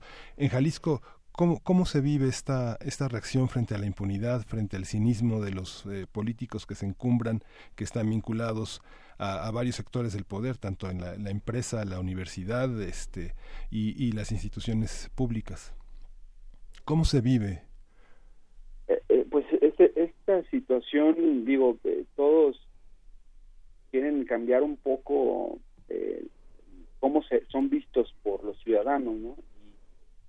Ha sido a través de, de esta iniciativa o esta eh, propuesta en el que quieren, pues, digamos, caerle bien al ciudadano, ya está molesto porque eh, los gobiernos no les cumplen, los gobiernos ah, hacen lo que les quieren, lo que lo que quieren, y eh, esta esta situación de, de esta iniciativa pues precisamente tenía estos fines no el buscar un acercamiento eh, con la ciudadanía bueno decirles pues miren como hemos hecho las cosas mal pues vamos a recibir menos dinero y eso nos va a provocar a que con menos recursos eh, pues, tengamos que hacer mejores las cosas hacer rendir este, dar mejores resultados y convencerlos sobre todo a la ciudadanía para que voten por nosotros ¿no? realmente en la ciudadanía pues la verdad es que es difícil no ya que se pueda cambiar este, el parecer o la opinión de los políticos porque finalmente para la ciudadanía ya, todos son iguales nadie cumple y pues nada, más buscan eh, pues, el beneficio propio no Este, sí, sí existe una, una, una lejanía eh, muy clara de la ciudadanía eh, y, los gobiernos porque pues el- el- aquella persona que decide no acercarse o participar en las decisiones del gobierno, pues ni enterado está, y aquellos que están luchando por cambiar algunas políticas, por eh, pedir que haya resultados en diferentes temas eh, que están en, en, en actividad, como la seguridad, como las desapariciones, los feminicidios, pues son, atendidos de manera muy general y solamente de palabras, ¿no? No hay, no hay hechos por parte de las autoridades. Y bueno, pues, sí, sí hay un descontento por parte de la ciudadanía en frente de, los, de los funcionarios de los políticos. Sí, en ese sentido, eh, ya para, para terminar, me gustaría eh, escuchar tu opinión, Arturo Ramírez Gallo, sobre el efecto Kumamoto, digamos. Eh, ha sido de los experimentos de, de candidatos y, y, y representantes independientes, con todo lo, lo que se ha discutido al, al- al respecto de este término. De los que sí son independientes. qué tan independientes, Vale. qué tan no independientes y demás, este, qué tanto el efecto, Pedro Kumamoto ha sido el, el- quizás el experimento más exitoso, el resultado más exitoso de este experimento. Eh, ¿Cómo ha vivi- cómo ha transformado, si lo ha transformado eso, la, la, la política en Jalisco? O sea, si ha habido un efecto Kumamoto, digamos, si ha habido una reacción por parte de la sociedad de que se puede otra cosa o, o siguen igual. No, digo, Kumamoto, si le pregunta a la gente que a quien, a qué diputado conoce, pues es a Pedro Kumamoto, ¿no? Ujú. eh, sí es el más conocido. Ah, O sea, y también eh, de repente al interior del Congreso, por los propios diputados, por lo que logramos ver, escuchar, sí es como mm, de repente menospreciado, porque bueno, dicen, bueno, este es un diputado nada más, su voto, ¿qué significa, no? Claro. pero eh, y, y- y por ese por ese sentido muchos eh, partidos o estados tratan de, de, pues, pasar por alto lo que lo que él dice pero Ujú. Pedro Kumamoto ha sabido muy bien y desde su campaña o sea, su estrategia es redes sociales acercarse a la ciudadanía ir a la calle entonces esa situación ha generado eh, una, una simpatía entre la ciudadanía y cualquier situación que, genere Pedro Kumamoto es muy eh, transmitida, compartida, eh, comentada en- entre la ciudadanía, ya sea en redes sociales, en la propia calle, eh, sí, es, sí es, es muy comentado y le dan eh, mucho, digamos, publicidad, ¿no? La propia ciudadanía a lo que a lo que hace Pedro Kumamoto. Y dicha, dicha situación también mediática, que eh, cualquier iniciativa eh, que, que han sido buenas por parte de Pedro Kumamoto, pues han sido retomadas también por los medios de comunicación, no solo locales, sino nacionales. y, y esta situación, pues ha generado que los, a los diputados que integran el PRI, que son la mayoría, eh, al igual que el Partido Movimiento Ciudadano, pues no les quede otra que escuchar y tomar en cuenta lo que realmente dice Pedro Kumamoto. Pedro Kumamoto no pierde nada, él, él, él no tiene nada que perder, finalmente, ¿no? Es un solo diputado, eh, no tiene como el PRI eh, al frente al gobierno del Estado, que es priista y que, muchas veces presiona a, sus legisladores para que aprueben o hagan o vayan por tal ruta eh, en cierto tema, o el Partido Movimiento Ciudadano, que enfrente tiene a su líder político, Enrique Alfaro, que también les da en línea, que finalmente, bueno, eh, Pedro Kumamoto, es muy- la verdad es que es muy independiente en decir lo que piensa, en, en subirse a los temas, en señalar, ha sido muy claro, en decir que está mal, que está bien, y, pues al no tener nada que perder, no tener a quién rendir cuentas, eh, sino más que a la ciudadanía, pues eso le permite hablar muy claramente, ser, ser este, crítico, y eso creo que le, ha ayudado mucho, ¿no?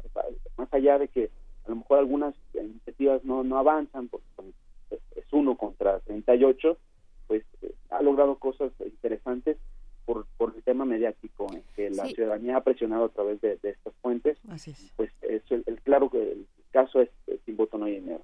Claro, es, es muy interesante esto que comentas, porque no es que no, no tiene bancada, pero tiene, digamos, tiene a toda la opinión popular y tiene a toda la, la- las redes sociales y la presión que se puede que se puede dar por parte de los ciudadanos hacia un Congreso para hacer palanca, ¿no? Entonces sí, es es muy interesante esto, ¿no?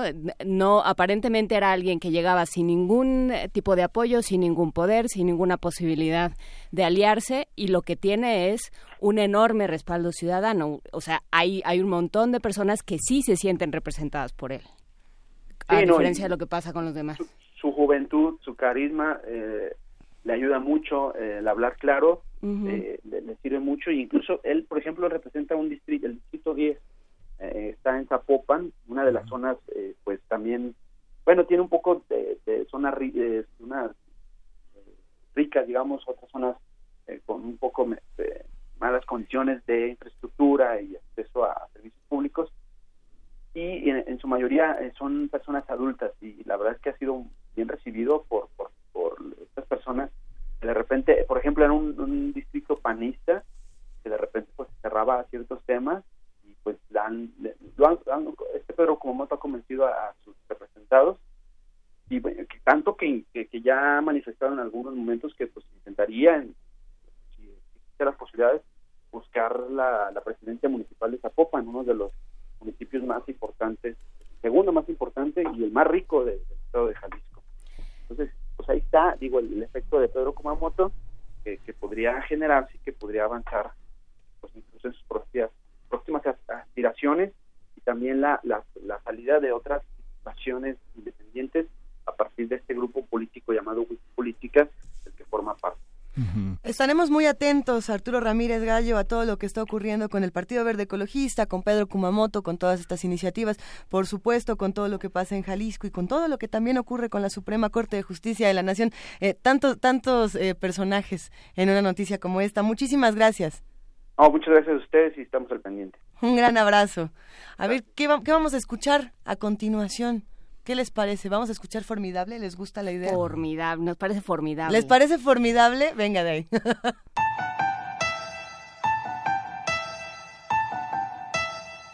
Formidable, Formidable. Tu étais formidable, j'étais formidable. Nous étions formidables. Formidable. Tu étais formidable, j'étais formidable. Nous étions formidables. Oh bébé, oups, mademoiselle, je vais pas vous draguer. Promis juré, je suis célibataire depuis hier, putain. Je peux pas faire d'enfant et bon, c'est pas, hé, reviens, cinq minutes quoi. Je t'ai pas insulté, je suis poli, courtois et un peu fort bourré. Mais pour les mecs comme moi, j'avais autre chose à faire. Hein. M'auriez vu hier, j'étais formidable. Formidable. Tu étais formidable, j'étais formidable. Nous étions formidables. Formidable. Tu étais formidable, j'étais formidable. Nous étions formidables. Oh, tu t'es regardé, tu te crois beau parce que tu t'es marié.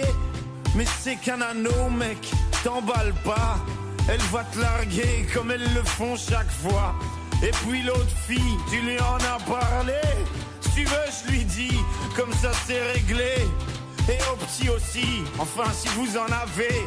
Attends 3 ans, 7 ans, et là vous verrez si c'est formidable. Formidable. Tu étais formidable, j'étais formidable. Nous étions formidables. Formidable. Tu étais formidable, j'étais formidable. Nous étions formidables. Hé petite, un pardon petit. Tu sais dans la vie, y a ni méchant ni gentil. Si maman est chiante, c'est qu'elle a peur d'être mamie. Si papa trompe maman, c'est parce que maman vieillit, tiens. Pourquoi t'es tout rouge? Bah, Reviens, gamin. Et qu'est-ce que vous avez tous à me regarder comme un singe, vous? Ah oui, vous êtes sains, vous. Bande de macaques, donnez-moi un bébé singe. Il sera formidable. Formidable. Tu étais formidable, j'étais formidable. Nous étions formidables.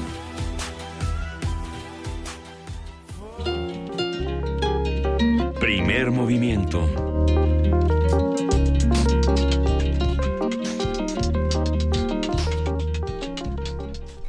Tenemos muchos libros para Como lo regalar. adivinaron, esa canción se llamó Formidable. Está buenísima. Tú eres formidable, yo soy formidable, nosotros somos formidables. Todo está muy bonito. La quiero de ringtone para Sí. el celular. Sí, sí estaba bastante sabrosa. Aquí estábamos bailando un poquito. Y, y bailamos porque tenemos regalos, además. Sí, tenemos cuatro libros que vamos a, a regalar a través de la, del teléfono, que son, son libros que nos ha enviado el Colegio Nacional, con quienes conversamos eh, esta semana sobre las publicaciones y la nueva aplicación que el colegio tiene. Y tenemos un libro que está en la colección de opúsculos, que es el libro de José Ramón Cosío Díaz, Derechos Humanos, Apuntes y Reflexiones, La sociedad en el Estado Constitucional, sobre la eficacia de los derechos sociales, en fin, un trabajo, un breve trabajo de introducción a la reforma constitucional muy importante de José Ramón Cosío Díaz. Tenemos, De ese tenemos dos, ¿no? de ese tenemos dos.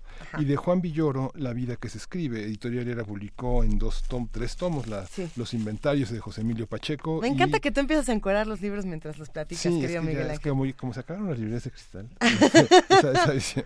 Ahora sí hay que abrirlos. Hay que abrirlos, hay que abrirlos, no hay que, no hay que tenerle miedo al celofán. Juan Villoro, y, y celofán. La vida que se escribe es el texto de opúsculos que tiene como subtítulo el periodismo cultural de José Emilio Pacheco alrededor de la columna Inventario que José Emilio eh, dedicó en la revista Proceso durante varios años. Hay dos libros de Dos. dos libros de José Emilio Pacheco de, de- de Juan Villoro. Sí. Y hay un discurso de ingreso al Colegio Nacional de la doctora Concepción Compani, Compani que es los opuestos se tocan, indif- in- indiferencias y efectos sinta- sintácticos en la historia del español. Una propuesta lingüística verdaderamente distinta a la, a la lingüística tradicional que tiene una respuesta de Miguel León Portilla, que es precisamente un hombre que ha trabajado a partir de las lenguas indígenas, sobre todo del náhuatl, una visión de la, de la, de la lengua del español cotidiano, del mexicano, como dicen los franceses, tradidio mexicain, que es la lengua que nosotros hablamos, del mexicano, y es un libro muy, muy, muy bonito que trae en la portada a la doctora Concepción Compani. Es su Y- discurso de ingreso al Colegio es su discurso de ingreso y la respuesta de León Portilla. Porque si tema. recuerdan, en esta, en esta página tenemos el apartado de opúsculos, el de textos, el de discursos y el de ediciones especiales, por así decirlo, donde se encuentra precisamente el siguiente libro. Sí, es un libro que hizo el doctor José Sarucán Kermes, eh, eh, Ecología, Economía y Educación, de José Sarucán. Ujú. Es un libro que está dedicado a la agricultura, la alimentación, la biodiversidad biológica, la economía, la energía, varios ap- apartados, sociedad y recursos, que es una, un, un enorme compendio de reflexión sobre la biodiversidad mexicana, los problemas, los desafíos de uno de los miembros importantes del Colegio Nacional. ¿Cómo se van todos estos libros, Miguel Ángel? Por teléfono. Se van por teléfono al 55 36 43 39 con la invitación, por supuesto, a que todos revisen el portal www.libroscolnal de Colegio Nacional eh, ahí van a encontrar la- las versiones digitales de, todos estos libros que acabamos de decir. El Colegio Nacional libros electrónicos con su colección opúsculos con todas estas novedades donde está por supuesto este libro de la doctora Compani Compani y muchos otros. Aquí si le dan a, a la pestañita van a encontrar precisamente estas categorías que decíamos. Opúsculos textos discursos de ingreso y ediciones especiales. Entonces vamos todos a www.libroscolnal.com para que sigamos discutiendo a estos autores fundamentales. Eh, quédense con nosotros aquí en Primer Movimiento. Todavía nos falta una nota internacional que los va a poner, eh, esperemos, eh, nerviosos y entusiasmados porque vamos a hablar de la FIFA y, y no solamente de... De la política y el deporte. Exactamente. No, no solo del qué pasó antier, de qué pasó anteayer, sino eh, cómo esto va para adelante, ¿no? Y muchísimos tweets eh, que comentaban el asunto de del grito, pero que si Rusia es un país homofóbico, que si Qatar, que bueno, toda una serie de controversias que vamos a tener aquí en la nota internacional. Nota Internacional. Dos aficionados mexicanos que realizaron el grito de puto fueron retirados el pasado miércoles del estadio Ficht en Sochi, Rusia, donde la selección nacional se enfrentó con su similar de Nueva Zelanda en la Copa Confederaciones. Además, fueron castigados con 15 días de suspensión de cualquier evento deportivo en ese país, porque probablemente se iban a quedar eh, muchos días más, y deberán cubrir una multa alrededor de 5 mil pesos para recuperar sus documentos y poder salir de Rusia. En el partido anterior, México contra Portugal, la FIFA reportó que algunos aficionados lanzaron cánticos ofensivos y discriminatorios. Fue entonces que el máximo organismo de este deporte advirtió a la Federación Mexicana de Fútbol que de seguir este comportamiento, las sanciones podrían ir desde sacar del estadio a los aficionados hasta la suspensión del juego, lo que afectaría directamente a la selección. Por ello, la Femex Food pidió a los grupos de animación que viajaron hasta Rusia dejar de realizar este grito que le llamaron es- este canto que hacemos, pero ya discutiremos el asunto. En esta contienda, la FIFA estrenó sus medidas de cero tolerancia contra la violencia, el racismo y cualquier manifestación discriminatoria en los estados, en los estadios.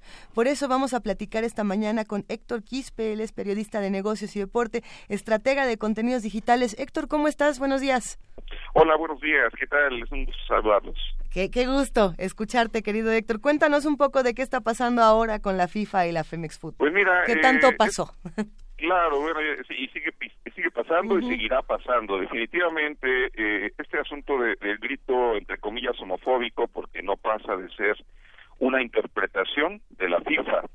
Y tú bien sabes que para esto pues necesitamos eh, tomar las expresiones populares eh, en su tinta, es decir, desde su idiosincrasia. Eh, definitivamente es una interpretación externa que hace la FIFA, sedienta de corrección, porque todos sabemos que viene de una etapa difícil, donde muchos de sus integrantes eh, fueron pillados en la corrupción.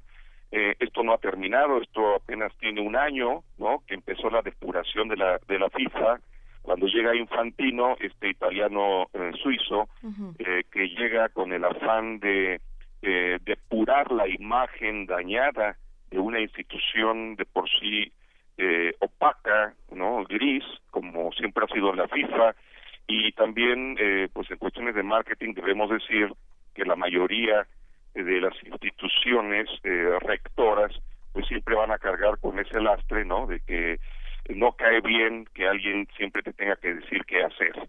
La FIFA es el órgano rector del fútbol mundial, entonces eh, tratan ahora pues de, de todas las, las expresiones, todo lo que pase por por eh, por su visión actual, pues tratan de aparecer como los policías buenos que no han sido y entonces empiezan a tratar de, de corregir lo que ah, eh, incluso podría ser incorregible, ¿eh?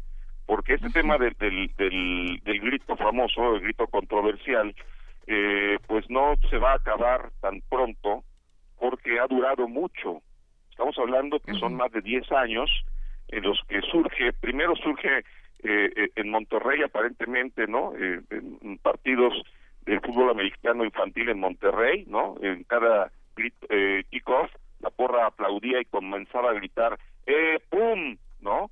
Hace ¿Los niños 10 gritaban años. esto? Ah. Sí, sí, y eso derivó, en, también en Monterrey sabemos que la, la afición es muy apasionada, derivó eh, que después se tropicalizó, valga la expresión, en el fútbol, en los partidos eh, eh, pues de, de la ONEFA, ¿no?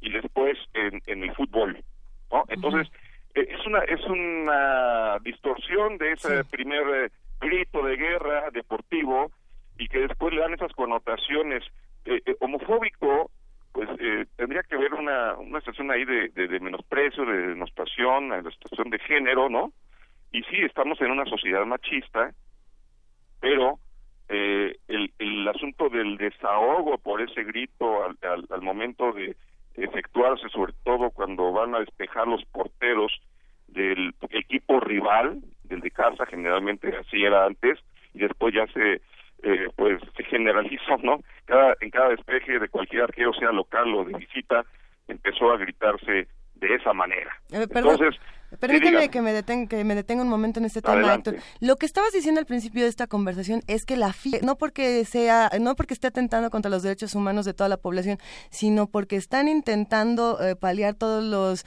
los las controversias de los años anteriores que todavía recordamos de los meses anteriores. Así es, aunque una cosa no tenga que ver con la otra, Sí, no. finalmente ha habido un proceso de depuración, de corrección, de, de transparencia que nunca tuvo.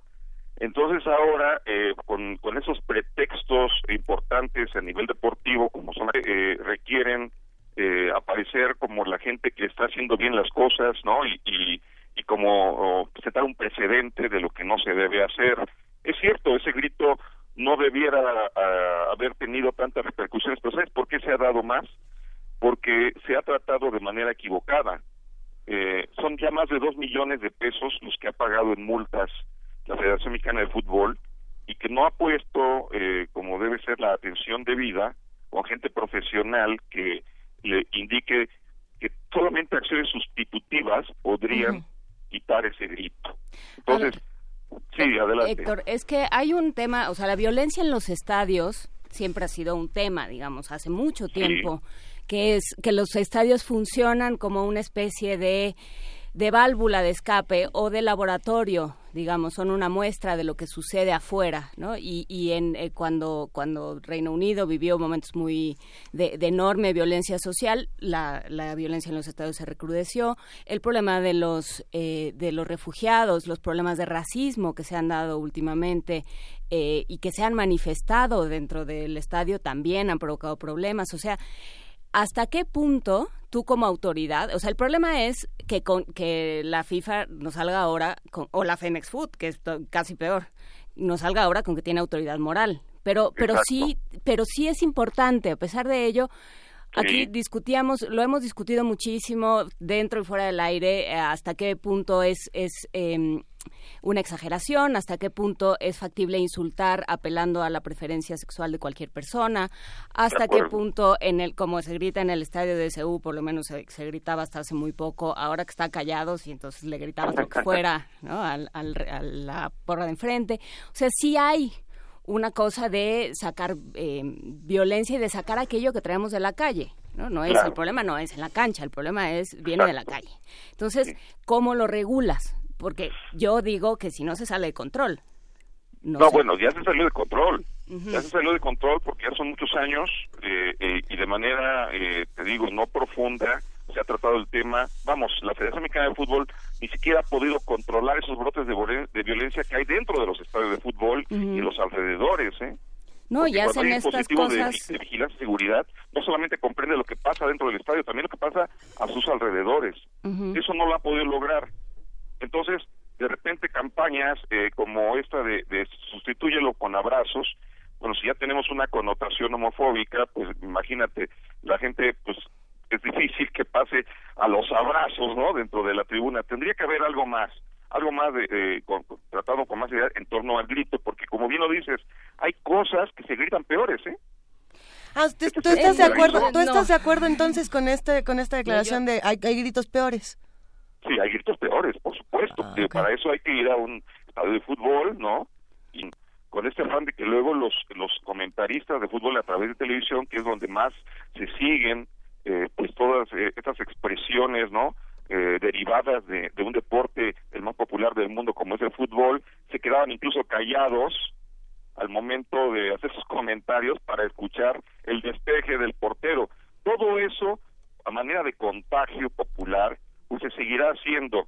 Pero tú cuando quieres normar eh, con, con la coerción, en este caso, si no lo si, si lo dejas de hacer, no dejas de hacer, te vamos a correr del estadio.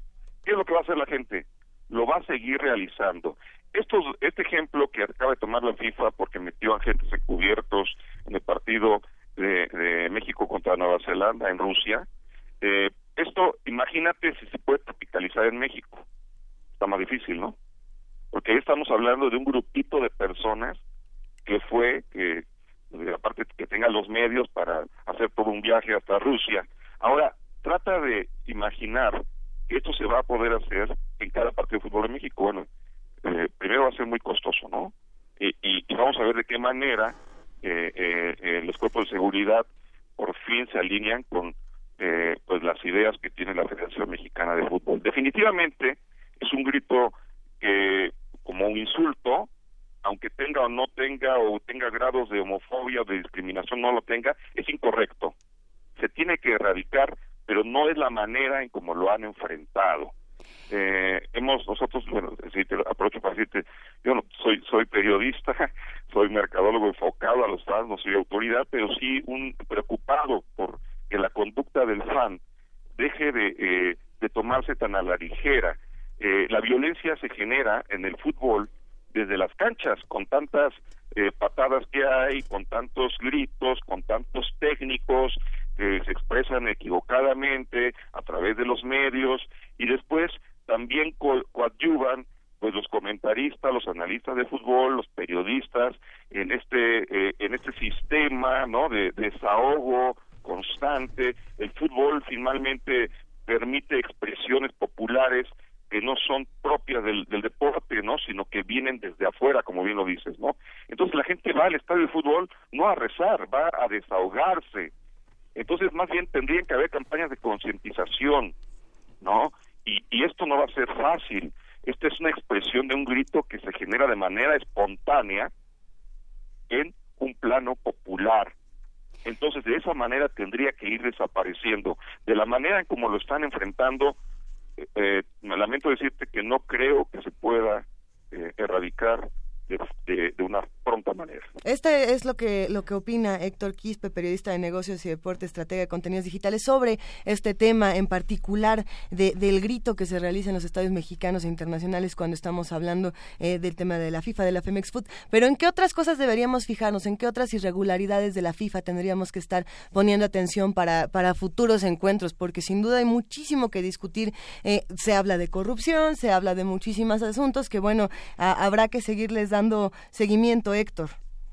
Pues sí, mira, lo hemos tratado también en, en- en diversos espacios dentro del Heraldo de México, que tengo la fortuna este, de participar en la sección de deportes de, de Meta, eh, tratando de, de, pues, de darle a la gente un poquito más de elementos para reflexión. De esa manera, solamente permitiendo que la gente pueda reflexionar eh, a través de información útil, es la manera en cómo podemos ir eh, curando estas aristas, ¿eh? porque también se trata de educación, tú, tú lo sabes, eh, los medios informan, pero eh, yo creo que eh, el periodismo también tendría la misión de educar cuando se puede.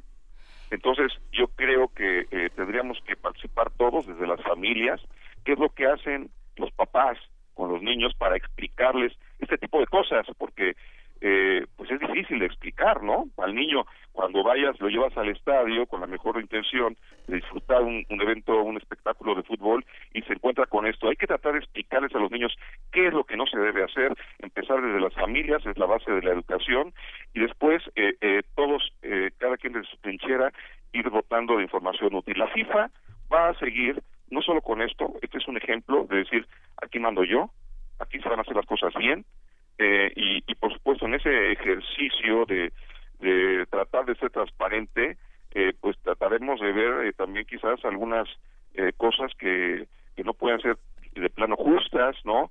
Definitivamente sí está bien que, que a los aficionados que ya están avisados se les diga van a ser corridos de este espectáculo como sucedió con esos aficionados mexicanos, eh, pero vamos a ver cómo reacciona ahora ante un partido clave, ¿no? Que es justamente el equipo local, Rusia contra México. ¿Qué podemos esperar de eso?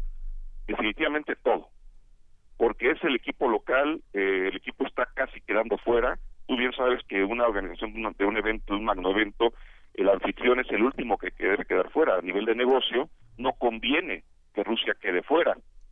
Ahora, hay, hay situaciones jónicas muy especiales, ¿no? Obviamente, el líder de, de la nación rusa, ¿verdad? Putin, bueno, pues es un vocablo que es muy parecido a la de controversia el grito. Por supuesto que esto lo tiene con los pelos de punta a todos allá en Rusia. Vamos a ver cómo puede pasar, porque Sí, seguramente podríamos esperar un arbitraje con mucho favoritismo para el equipo local que no ha despertado y que está a punto de ser eliminado. Y cuando un anfitrión es eliminado, pues se nos va cayendo la organización del evento. ¿eh? Vamos a estar muy atentos, querido Héctor Quispe, periodista de negocios y deporte, estratega Sí. de contenidos digitales. Pero justamente de- en este asunto de la educación, eh, creo que eh, habría que empezar por eh, por, por eh, cuestionar este eh, premisa misma de que, o, o yo creo, de que al estadio se va a pelear, digamos, ¿no? O sea, que, que el estadio, por supuesto que por, por definición implica una situación adversarial de eh, a ver quién es mejor no por eso hay este por eso hay marcadores y, torne- un torneo cada 10 días y así. Pero eh, pero esta idea de mi mi mi gusto por un equipo mi admiración por un equipo se define eh, por lo mucho que yo agreda al contrincante No, en Ese este es un- caso, por supuesto que no, ¿eh? Por supuesto. o sea, O sea, de- y, de y la idea de hay gritos peores, pues, pues depende para quién, ¿no? Depende de No, dónde no, estés pues, parado. Lo que pasa, no, te comento esto porque estamos hablando exclusivamente de este grito. Ujú. No, o sea, aquí no hay de que eh, eh, me- no me gusta sus preferencias sexuales, ni siquiera sabemos en un estadio de fútbol. Un estadio de fútbol van las masas. No, y además ni siquiera, ese es otro tema que ni siquiera la claro, FIFA No admite, sabemos qué preferencia tiene cada quien, ¿no? porque no lo admite la FIFA tampoco. Bueno, ¿Qué, el tema es qué- ¿no? jugador sabemos que, de, de qué jugador sabemos que sea homosexual? Por, No, por, pero- por, pero por ¿por qué esta no estadística tiene que haber. Pero, pero ¿por qué no viene el caso? No viene el caso. Aquí lo que importa es la educación. ¿Cómo estamos siendo educados desde las casas? ¿No? O desde por las es estructuras. incorrección, O desde ¿no? los, los comentaristas de deportes y los, los periodistas de deportes. todos los también. periodistas, no solo los de deportes, en este caso Claro. porque nos toca en el ámbito deportivo. ¿no? Pero todos debiéramos, por supuesto, eh, tener hacer un, un, un espacio en, en- en nuestra actividad y, y procurar no hacer apología, a veces involuntaria, de la violencia. Tienes toda la razón. No porque en un estadio no se vaya uno, no vaya uno a rezar, eh, ya va uno a insultar. No, no, por supuesto. Pero es difícil cuando a un estadio de fútbol van masas, ¿no? Va tanto el oficinista que acaba de salir del trabajo, hizo lo posible por llegar, va también eh, la gente que eh, este, de clase de, de nivel socioeconómico, sobre todo eh, de que procura ahorrar para tener un, un boleto para su, para su equipo favorito, van eh, hombres, mujeres, niños, ojalá sigan eh, yendo, eh, personas mayores, ¿no? Y, nos, y todos tendríamos o tendríamos que colaborar en una nueva eh, visión de convivencia. Lo que nos está faltando es tolerancia. Sí, lo que sucede, Héctor, eh, lo- que sucede, Héctor, es que finalmente no estamos frente a un deporte cualquiera, es un deporte masivo que es un negocio donde se alinea a los jugadores a no mostrar sus preferencias sexuales porque es una sociedad homofóbica, es una sociedad racista, es una sociedad antifeminista. En los estadios se dice, esas cosas son de las viejas. Ángel Fernández puso en, en- en la escena, el, el fútbol es el deporte del hombre, pero no dijo es el deporte de los hombres, como, Sí, sino es. es el deporte del hombre en el sentido de que hombres y mujeres lo juegan, hombres y mujeres lo Claro. disfrutan, pero la visión comercial, los millones de dólares que se juegan en ese terreno, hace que cuestionemos la, la, la, la pertinencia de un, eh, de un grito que sí es, eh, justamente sí es lacerante para un gran sector de la sociedad, que, que se cuela en los grandes canales de televisión, en una, en una visión que es de, de enorme ignorancia y que genera mucha violencia entre la población. Hay deportes como el voleibol, tal vez que juegan este, cinco personas, pero este, el fútbol no, el fútbol implica una visión normativa importante porque este, educa de alguna manera, eh, es, un arte el fútbol, lo vemos en los mundiales, vemos sociedades que lo juegan de una manera distinta a, a la nuestra, que tiene una importancia distinta, tal vez el ejemplo sea Alemania, sea este, Inglaterra en, la- en los opuestos, pero sí era importante señalar esta precisión del grito porque se genera una, una enorme eh, violencia que pues todo, toda la sociedad ha tratado de, de detener esta cuestión homofóbica y que es decir este esto esto es de viejas o esto es de eh, de jotos o eh, pienso que tenemos que detenerlo tenemos que cuestionarlo y tenemos que analizarlo desde nuestras trincheras que son las del periodismo Héctor. Así es, Javier, completamente de acuerdo en lo que comentas, pero también acuérdate que todo esto es una situación de percepciones, ¿no?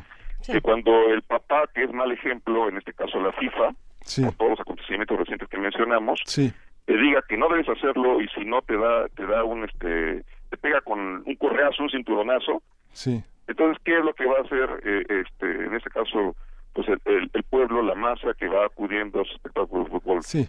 Pues Lo que es- China y ya no lo va Sí. Lo que Ay. señalaba corresponder, Inés ¿no? de esa es que este es eh, el tema de la hipocresía, el tema de la falta de autoridad moral La para, doble moral, señalar para señalar esas No, cosas. hay, ¿no? que, hay que seguir de cerca todos estos temas. Gracias, Héctor Quispe. Te mandamos un abrazo. Muchas Que gracias. no sea la última y seguimos aquí platicando con mucho gusto, ¿eh? Que no sea la última. Oigan, ustedes saben que mañana, el 24 de junio, desde el Ángel de la Independencia hasta el Zócalo, sale la marcha del orgullo LGBTTTTI. Eh, yo no creo que ellos vayan a gritar, eh, FIFA, ni heterosexual. Eh, por pronto ellos probablemente hagan un grito y una invitación eh, en son completamente de paz, eh, muy a pesar de todos los ataques que reciben en medios de comunicación, en diferentes plataformas, en estadios de fútbol. Ellos van a salir a marchar por la paz y por la diversidad. Quédense con nosotros, vamos a hablar un poco más de otros temas aquí en Primer Movimiento.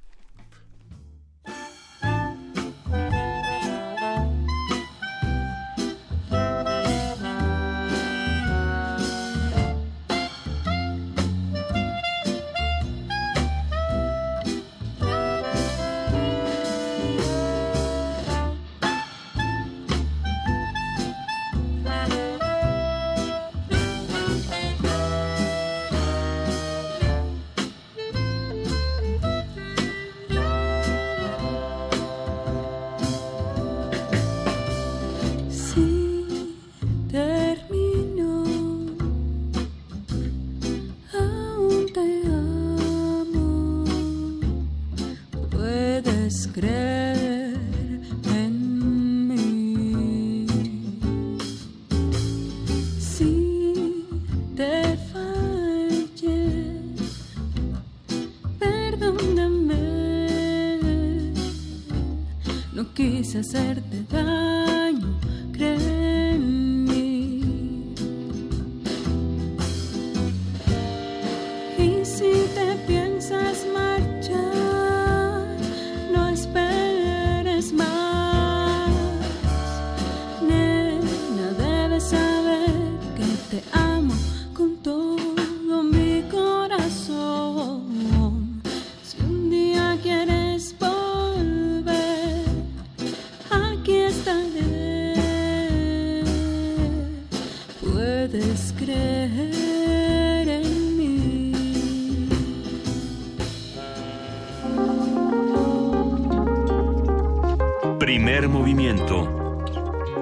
Hacemos comunidad.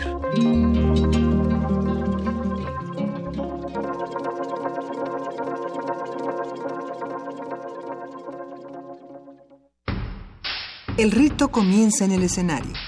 Los sonidos emergen, deambulan por el recinto, se cuelan en los oídos y estremecen los sentidos. Festival Intersección. los encuentros sonoros de Radio UNAM. Todos los viernes a las 21 horas en vivo desde la sala Julián Carrillo. Escúchalos a través del 96.1 de FM, www.radiounam.unam.mx o ven a Adolfo Prieto 133 Colonia del Valle, cerca del Metrobús Amores. La entrada es libre.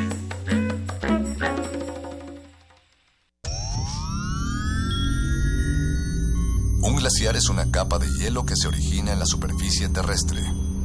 Su existencia es posible por la acumulación, compactación y recristalización de la nieve. Se sabe que cada glaciar contiene en su interior una historia musical que depende de su edad y su tamaño. Se sabe también que muy en lo profundo de las aguas polares, todos los glaciares están conectados entre sí. Glaciares, túneles infinitos para el fin del mundo. Jueves, 22 horas, por el 96.1 de FM, Radio UNAM.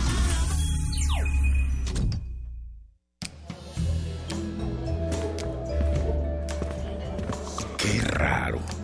Estoy seguro de que apagué la tele antes de irme.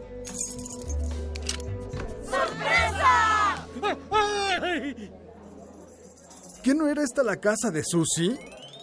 Cuando no actualizas tu domicilio ni corriges tus datos personales, las cosas no salen como esperas. No lo dejes para el último. Actualiza o corrige tus datos y participa. Instituto Nacional Electoral, INE.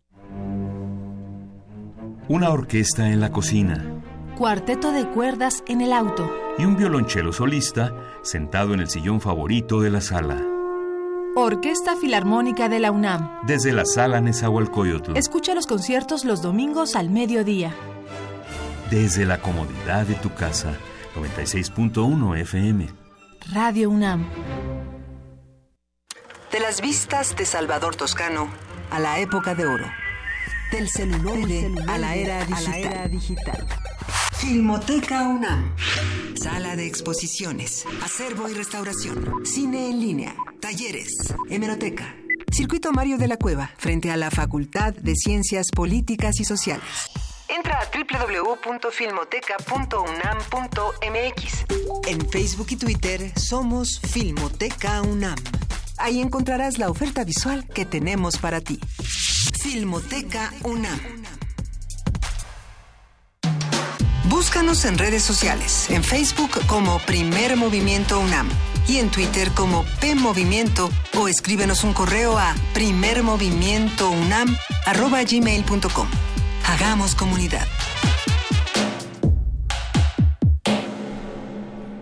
9 de la mañana con cuatro minutos y ya está en la línea alguien que hacía mucho que no estaba en la línea y que nos da muchísimo gusto que esté de vuelta con nosotros. Julieta Jiménez Cacho, ¿cómo estás? Hola, ¿qué tal? Pues a mí también me da mucho gusto estar con ustedes, Miguel Ángel, Luisa y Juana Inés. Eh, estábamos, veníamos auditorio, hablando de fútbol y justamente hubo un cambio en la alineación. Julieta Jiménez Cacho, saliste de Casa del Lago y ahora estás en... Ahora estoy armando un nuevo programa de la Coordinación de Difusión Cultural que es se llama Piso 16 Laboratorio de Iniciativas Culturales UNAM.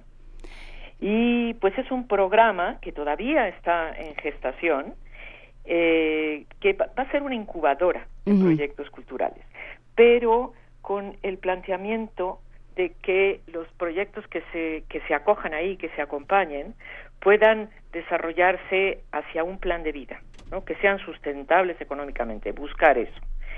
No nada más como un solo proyecto, sino que se puedan analizar las cosas y reflexionar para que se convierta en, un, en una posibilidad de subsistencia, ¿no? Eh, y para arrancar, no para arrancar propiamente el programa, Para calentar el espacio. Para dar a conocer el espacio y calentarlo y efectivamente hacer comunidad como, como estamos diciendo todo el tiempo, eh, estamos invitando a ese piso 16. Eh, es el piso 16 de la Torre de Tlatelolco, en donde está el Centro Cultural Universitario Tlatelolco, en la torre que era de Relaciones Exteriores, a unos metros de- de- del Paseo de la Reforma, y ahí tendremos 770 metros cuadrados en el piso 16, con una vista panorámica. Es algo verdaderamente fantástico. Y se va a hacer una habilitación del espacio, porque actualmente está en obra negra, y así lo daremos a conocer, pero la habilitación que se haga va a ser manteniendo también esta apertura a toda la- todas las ventanas, va a ser un espacio muy versátil, eh, nada cerrado, eh, con toda la, estructura aparente y todas las instalaciones aparentes, un espacio para experimentar, para generar ahí nuevas nuevas ideas o para desarrollar las ideas que, que ahí se lleven, ¿no? Entonces, va a ser un espacio que realmente trabajará con muchísimas vinculaciones y con redes. Entonces, estamos haciendo una primera acción Ujú. para calen- le estamos llamando así a esto que el sábado desde las 12 a las 8 de la noche estaremos realizando con la colaboración de muchísimas personas, porque vamos a tener desde Descarga Cultura, el podcast de la universidad de Cultura para Llevar, vamos a tener libros libres, que es una liberación de libros, de estos que están ya eh, registrados en una página y que se dejan en cualquier sitio, se toman, después quien lo toma tiene el compromiso de, de dejar un comentario y volver a dejar el libro para que alguien más lo tome. Es también para compartir. Eh, tendremos una muestra fílmica del CUEC en unas pantallas que vamos a poner, tres, tres de los programas de, de cortos del CUEC. Y vamos a tener dos conferencias, dos charlas. Una con Pepe Gordon, que lo acompañará Fernando Rivera Calderón. Esta charla es en torno a su, al nuevo libro de, de Pepe Gordon, de José Gordon, El inconcebible universo que justamente habla de la importancia del abrazo, de la conversación, que es lo que nosotros queremos generar en este en este espacio, ¿no? Eh, vamos a tener una danza también con la colaboración de la dirección de danza será una interpretación de cuatro cuatro bailarines bajo la dirección de Andrea Chirinos y se titula Remodelación Vecinal, Vida Vertical, porque tiene que ver con un trabajo que Andrea Chirinos realizó justamente en el multifamiliar de Tlatelolco. Y para acompañar a los, a los bailarines se ha ofrecido hacer un taller de dibujo eh, con modelo, pero los modelos eran los bailarines. Y esto nos, nos está, está colaborando con nosotros la Facultad de Artes y Diseño, con la maestra Patricia Soriano, será la que dé el taller.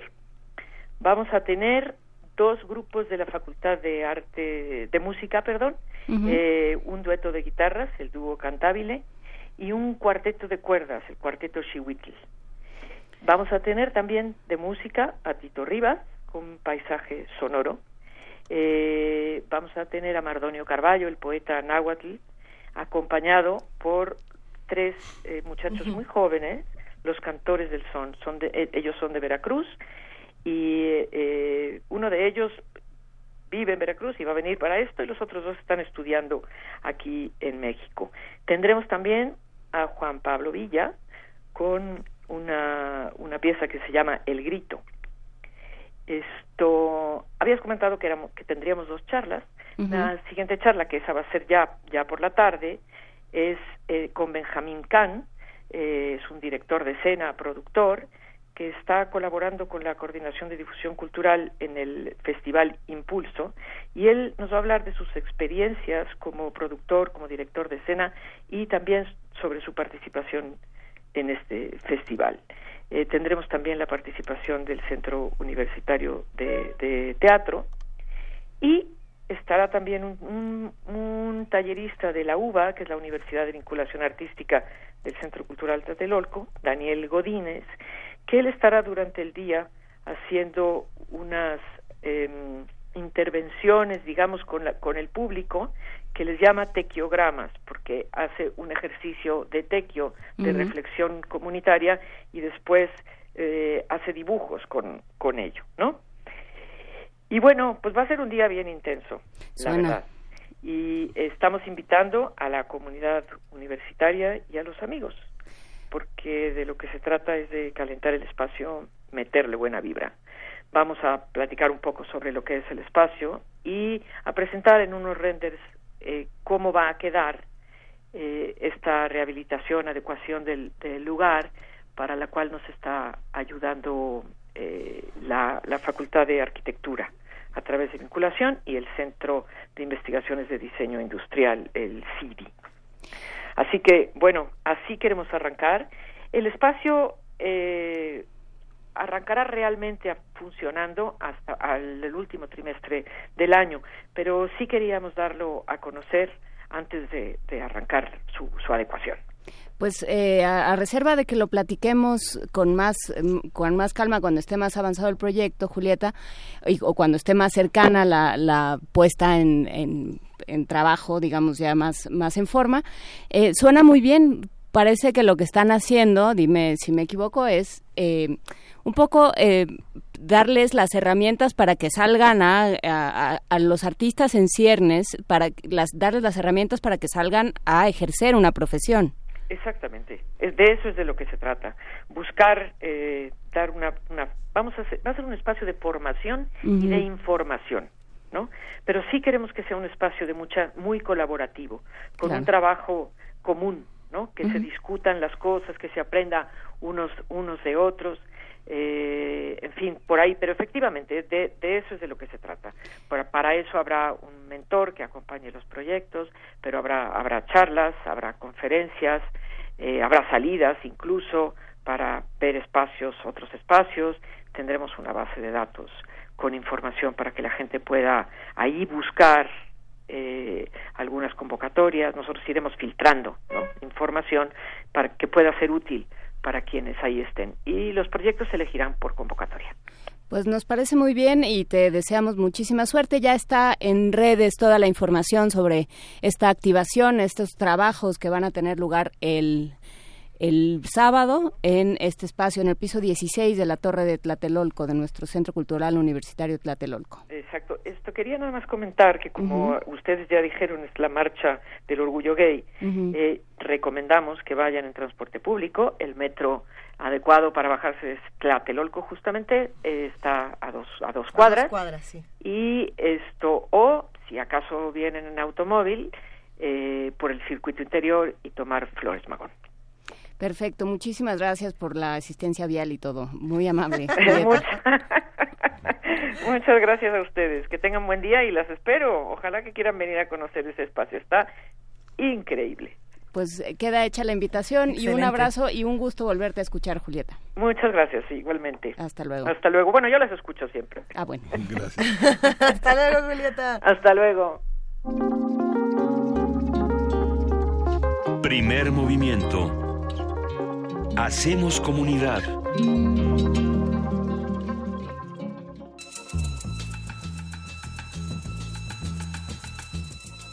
Es hora de poesía necesaria.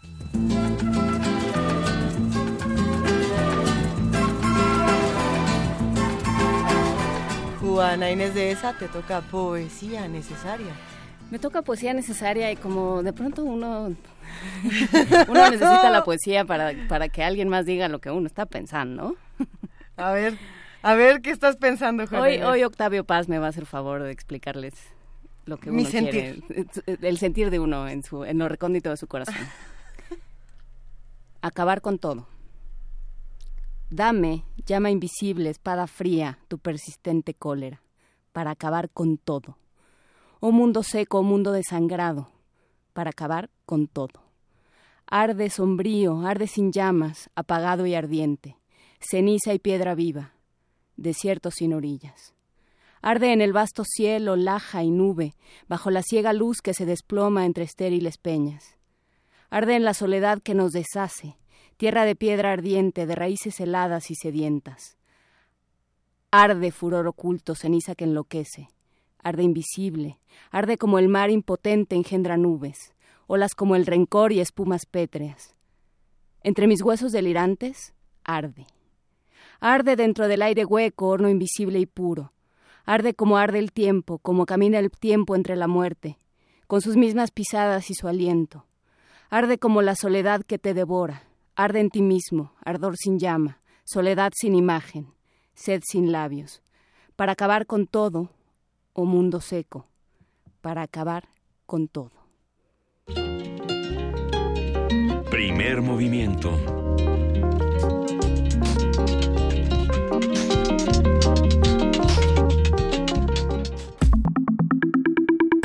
La mesa del día. María Juana Moliner Ruiz nació en 1900, en Paniza, Zaragoza, España, y murió a los 81 años de edad. Una bibliotecaria, filóloga y lexicógrafa española, autora de Diccionario de Uso del Español. El fallecido Premio Nobel de Literatura Gabriel García Márquez, profundo admirador de Moliner, escribió en el diario El País en 1981 lo siguiente. María Moliner hizo una proeza con muy pocos precedentes. Escribió sola, en su casa, con su propia mano, el diccionario más completo, más útil, más acucioso y más divertido de la lengua castellana. A Moliner le tomó 15 años terminar esta obra y lo hizo en una época complicada en España bajo el régimen franquista. Para destacar su figura, el dramaturgo español Manuel Calzada Pérez escribió la obra de teatro El Diccionario, que se presenta en el Colegio Nacional todos los martes a las 19 horas hasta el 4 de julio bajo la dirección de Enrique Singer. El elenco está formado por Luisa Huertas, Oscar Narváez, Roberto Soto y Eduardo Candás. Qué maravilla. Vamos a platicar esta mañana con Enrique Singer, director de teatro, que además sie- siempre nos da mucho gusto eh, cuando, cuando te escuchamos. Enrique, ¿estás por ahí? Sí, aquí estoy con ustedes. Muchas gracias por la invitación. Al contrario, querido Enrique, ¿cómo va todo? Cuéntanos, ¿de dónde sale el diccionario? Bueno, pues sí, es una iniciativa que tuvo la Compañía Nacional de Teatro antes de que yo tomara la dirección artística de la propia compañía. Esto ya fue hace un año. Entró a ser parte del repertorio de la compañía. Eh, se montó, tuvo una temporada en la Sala Villarruche y ahora estamos en la segunda temporada en el Colegio Nacional, como ustedes decían. Aparentemente es una obra de historia, pero también es una es una biografía sobre una mujer que puede ser todas las mujeres. Su universalidad, pues, es indiscutible y sobre todo bajo un régimen tan tan oprobioso y asfixiante como el franquismo. Darle la palabra y reclasificarla es algo que tendríamos que hacer todos los días con nuestras realidades opresivas. ¿Tú cómo lo cómo lo ves como director? ¿Cuál es la perspectiva sobre un texto que no es que no es ni tuyo y que tampoco es mexicano? Bueno, en realidad es una obra muy compleja, tiene efectivamente varias perspectivas, eh, toca desde varias aristas la vida eh, epopéyica de una mujer, una mujer muy fuerte, una mujer eh, este, muy necia, por suerte. Eh, entonces tiene varias aristas. En primer lugar, por supuesto, está la dimensión humana, del, el significado que tiene una lucha tan larga, tan fuerte por realizarse a sí misma. Eh, Ella fue bibliotecaria. En realidad ella empezó su trabajo haciendo un plan nacional de bibliotecas durante la República Española. Eh, muy importante un plan de bibliotecas para toda España. Lo realizó y estuvieron a punto de llevarlo a cabo. Sin embargo, con la llegada de Franco al poder, eh, ella y su marido deciden no huir de España, quedarse en España es de los españoles que no salieron, que se quedaron, pues de alguna manera resistir ahí adentro. Las consecuencias que tuvieron que pagar fueron muy grandes. No fue la muerte, por casualidades, eh, estuvieron a punto de ser asesinados por la por la dictadura, pero se salvaron de, de digamos, de como un pelito, se, se, se salvaron y este y lograron sobrevivir y ella se pone a escribir el diccionario para de alguna manera proteger su dignidad. Entonces está 15 años escribiendo este diccionario, largos 15 años, eh, de una manera secreta, por supuesto, ella no es miembro de la academia, ella no es una académica, aunque conoce, gracias a todas sus ligas intelectuales, a los grandes pensadores españoles de la época, es muy amiga de Damaso Alonso y, eh, y escribe este diccionario.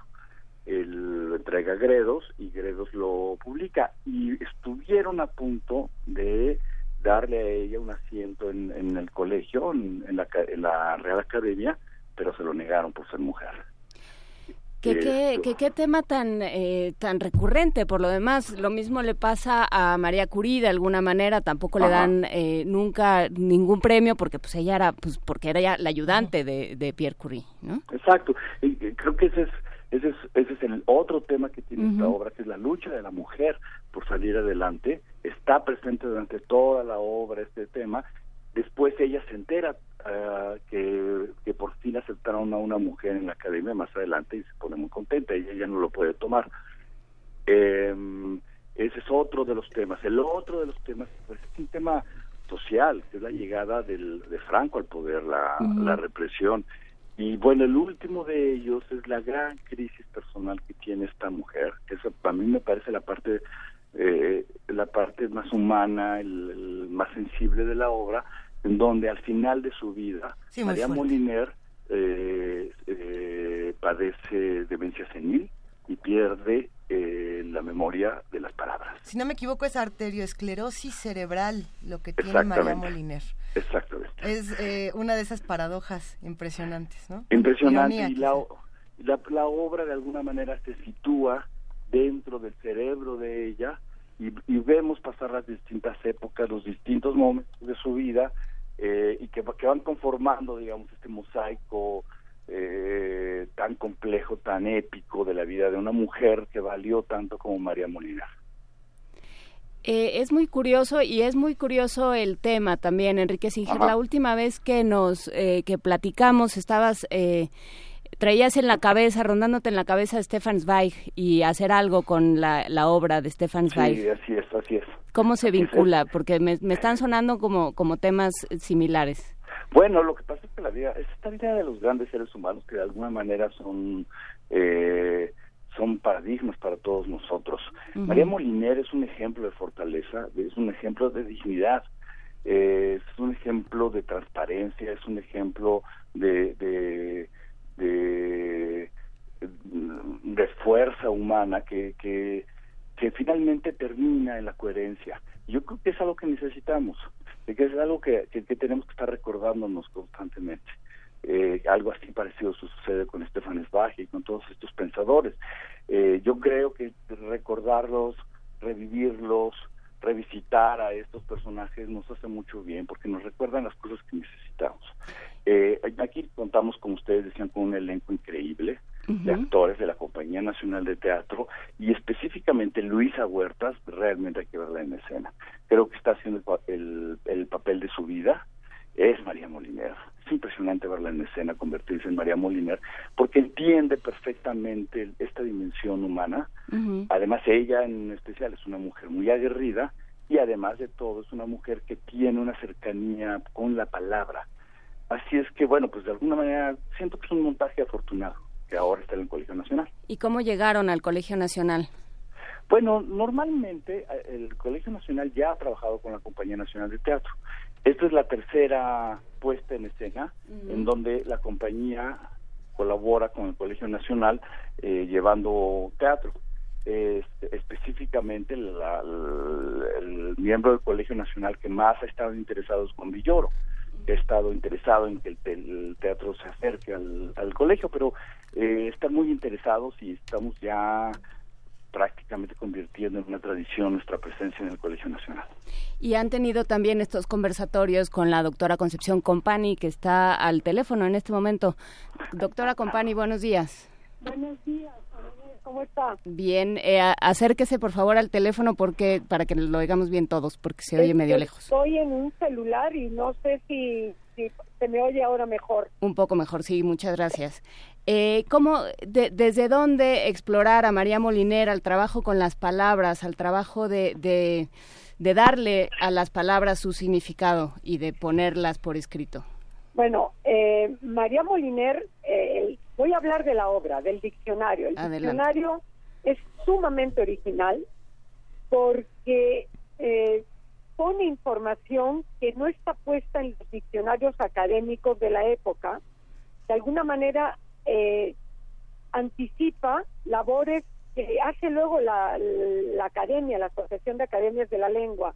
Por ejemplo, mete información gramatical, que eso es inusual casi hasta la fecha. Eh, es el único diccionario de todo el siglo XX que dice voy a por cerveza es un españolismo, por ejemplo. O sea, así. Mm, También identifica, eh, recoge usos populares que están frescos en el pueblo y que las academias tardan eh, a lo mejor 20 años en incorporar. Eso es una frescura que yo creo que se debe en parte a la vida política y a las circunstancias sociales en las que vivió María Moliner. María Moliner pertenece a la República, se eh, educa como bibliotecaria en el periodo de la República y después por circunstancias políticas Fermín, su esposo, eh, se queda sin trabajo, eh, lo sacan de- del área de docencia donde estaban y se va a Zaragoza y queda aislada del mundo eh, académico. Y este aislamiento, que puede ser terrible para un académico, también puede ser muy sano porque oye a la gente de allá de Zaragoza y luego de Madrid y le da creatividad y le, la- le da libertad.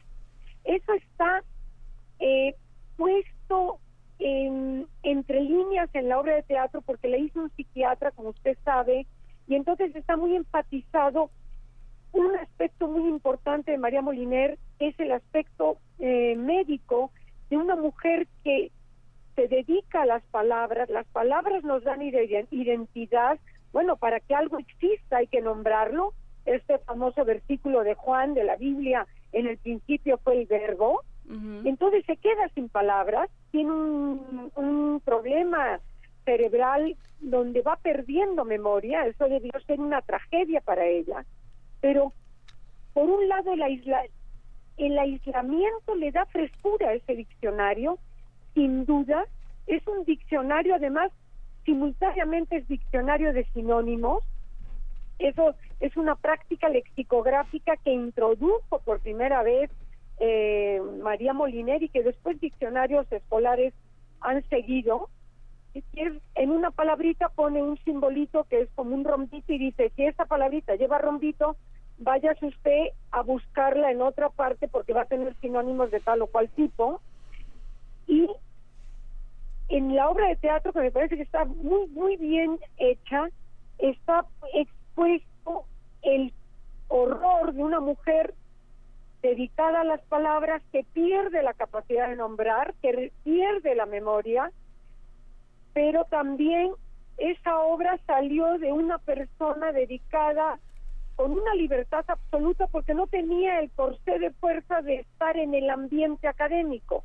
Entonces me parece que eso es muy importante y hay un aspecto que yo quiero resaltar. Esta mujer estuvo, siguió una pasión que es construir esa obra monumental, que son dos volúmenes fantásticos y que se han convertido en diccionario de referencia, que significa que si alguien tiene que ir a trabajar algo, no solo de, le- de palabras, sino también de gramática, hay que consultar el Moliner.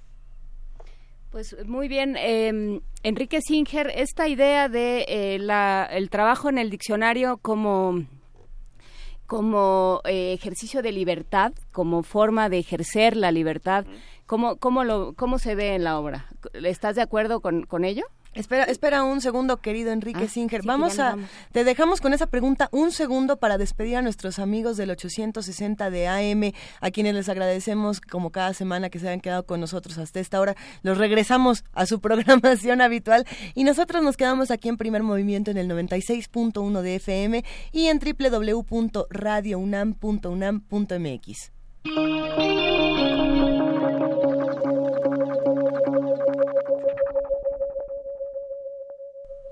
Ahora sí, perdón Enrique Singer, te interrumpimos en un momento culminante.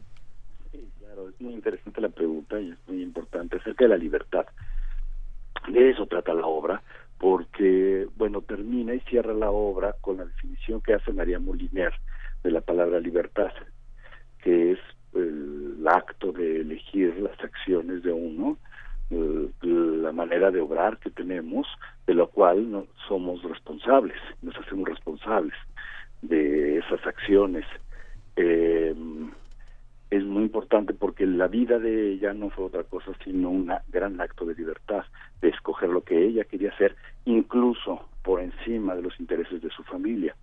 Eh, su familia sufrió mucho la, la hechura del diccionario, tanto que ella se lo dedica a su familia porque sabe perfectamente el costo que significó, tanto para su esposo como para sus hijos, que ella estuviera en este trabajo cotidiano tan épico de hacer un, diccionario tan amplio como el, de uso.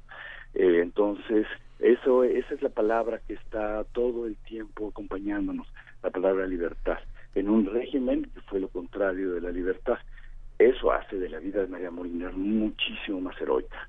Que las decisiones que tomó siempre fueron en contra del estatus y sin embargo las siguió tomando eh, este hasta el último momento. Sí, en un momento social en el que además parece que ni siquiera tenía sentido definir la libertad, ¿no? Pues era algo que, que de alguna manera se le, se le estaba negado al pueblo español y a muchos O- otros. Y desde cierta perspectiva lo que ella ella asume es que es el momento de, de definir esa palabra eh, con mayor precisión. E- ella lo ve no como un gusto, sino como una obligación. No puede ser menos que, que eh, responsable y absolutamente responsable de sus actos y utilizar esa libertad en beneficio de los demás. Eh, ella se queda en España, eso es algo muy importante y se queda a luchar. Lo que pasa es que lucha con las palabras. Y la palabra entonces se convierte en un arma de libertad, en un arma de entendimiento. Porque ¿Cómo podemos, eh, cómo podemos eh, mejorar, cómo podemos entendernos por medio de la palabra? La palabra entonces se vuelve el eje, la parte más importante de, nuestra sociedad y ella lo asume como nadie y logra definir las palabras pero no la palabra vista desde el punto de vista académico, sino del uso, de cómo se usan las palabras realmente, cómo, cómo, cómo la gente se está comunicando. Así es que, pues creo que es una heroína de la comunicación humana. En la perspectiva temporal, ¿cómo está organizada la obra? ¿Es un momento en la vida de ella? ¿Son varios? No, no, eso es lo complicado de la obra. Y eso eso fue lo que para nosotros, eso, es- eso eh, se convirtió para nosotros en el gran reto. Eh, la obra de teatro pasa por todas las épocas de su vida, bueno, por casi todas las épocas de su vida, pero no de una manera lineal. Es como si, por ejemplo, desde nuestra perspectiva, esa fue la metáfora de la cual nosotros partimos, es como si nosotros nos metiéramos en su mente y en su mente viéramos cómo las ideas, los recuerdos, los pensamientos van y vienen, eh, se entrelazan entre ellos, a veces se funden en un solo pensamiento. eh, no, entonces no está contada de una manera lineal, sino caótica. Es muy interesante y sí fue un gran reto para nosotros cómo podemos hacer que el público entienda perfectamente la anécdota y sin embargo lo que esté viendo es una mente que eh, está transitando entre pensamientos, entre recuerdos. Eso, eso fue un gran reto. Eh, creo que es una dramaturgia muy, muy inteligente, eh, una, una dramaturgia muy moderna también y que logró que logra conectarse de un al 100% con el público y es muy curioso, pero la gente no se concentra, no tiene que concentrarse o se- no tiene que concentrarse en encontrarle sentido, solito va apareciendo el sentido en un mundo que no aparentemente no lo tiene. No, y una mente que supongo ya está enferma, digamos, ya está, ya empieza a tener problemas para conectar eh, un pensamiento con otro o un pensamiento con un, un referente con un, eh, eh, un significante y un significado, digamos. Esa, esa fue una búsqueda muy este, complicada desde el punto de vista teatral, porque cómo es que se actúa la arteriosclerosis o el, llamémosle la demencia senil, cómo la actuamos, cómo la cómo la, eh, lleva- la encarnamos en escena. eh, cuando además es una situación humana que de alguna u otra manera nos afecta a muchos, porque muchos tenemos referentes familiares con esta enfermedad. Entonces, el impacto que tiene la obra en el público es muy emotivo porque María Moliner se convierte, a final de cuentas, en cualquier persona de nuestra familia. Porque de veras, a mí me ha sorprendido, a mí me sucede, pero en lo personal, pero tengo un familiar, pero la cantidad de gente que tiene algún conocido cercano con, con algo así es muy, es muy grande. Entonces, el efecto de la obra, el efecto final de la obra es un impacto brutal en cada uno de nosotros porque habla de nuestra propia humanidad, de que a quien conocemos, que está a la vuelta de la esquina y que este y que también fueron personas que lucharon y que también fueron personas que trataron de conservar la dignidad. Entonces María Moliner y el personaje de la obra y el personaje real se vuelve cualquiera de nosotros y eso eso hace muy entrañable la obra. Sí, es justo porque justa porque justamente es eh, algo tan personal. La demencia consiste. Justamente en que solo la podemos identificar en los seres que amamos y conocemos profundamente Ajá. y podemos ir registrando su pérdida. Así es. Quería preguntarle también a la doctora Compánico, eh, ella es especialista en sintaxis histórica, filología y teoría del cambio gramatical, y justamente hoy ofrecimos un, su discurso de ingreso al Colegio Nacional eh, como regalo al Radio Escucha, contestado por Miguel León Portilla. ¿Cómo, ¿Cómo considera usted, doctora, esta, este conjunto de ideas que se expresan en el teatro? ¿Es, es- ¿El teatro es un lugar eh, favorable para expresar ideas tan complejas como estas? Sí, a mí me parece que el- eh, la lengua es fundamentalmente dialógica. O sea, nadie habla si no es para que otro haga lo que yo quiero que haga o reaccione ante lo que yo estoy diciendo. O sea, esto de los diarios íntimos no existen si no es para que los lean. Y como es dialógico, el teatro es una es un espacio y un género textual idóneo para mostrar justamente un diálogo que tuvo María Moliner, primero con ella misma, es un acto de rebeldía, de decir voy a hacer algo porque este es lo que yo quiero expresar de cómo entiendo yo la lengua española y en el diccionario de Moliner, está en todos los diccionarios, pero en el de Moliner de manera muy muy clara, la lengua es nuestro soporte de visión de mundo. Por eso se atrevió a modificar eh, muchas definiciones académicas. Sería interesante poder ver las notas de cómo ella, eh, las muchas fichas que debió hacer y decir en el diccionario académico, en el diccionario tal está así, pero no debe estar así. Y uno tiene que hacer esa, al hacer esa confrontación se nota ese acto dialógico que María Moliner tuvo con otros diccionarios sin poderlo hacer explícito, sino solo en su intimidad con sus fichas, pero me parece que el género eh, teatral, el género dialógico por excelencia, que es el teatro, se presta perfectamente a la esencia de la lengua. Nadie habla para sí mismo. Si vamos por el mundo hablando con nosotros mismos, nos van a, vamos a, nos van a meter en la casa de la risa. Nadie va. Y algo que hizo Moliner es meter las palabras en contexto. O sea, no- ¿qué quiere decir? Que ejemplificó, su diccionario está lleno de ejemplos de la vida real y de obras literarias también.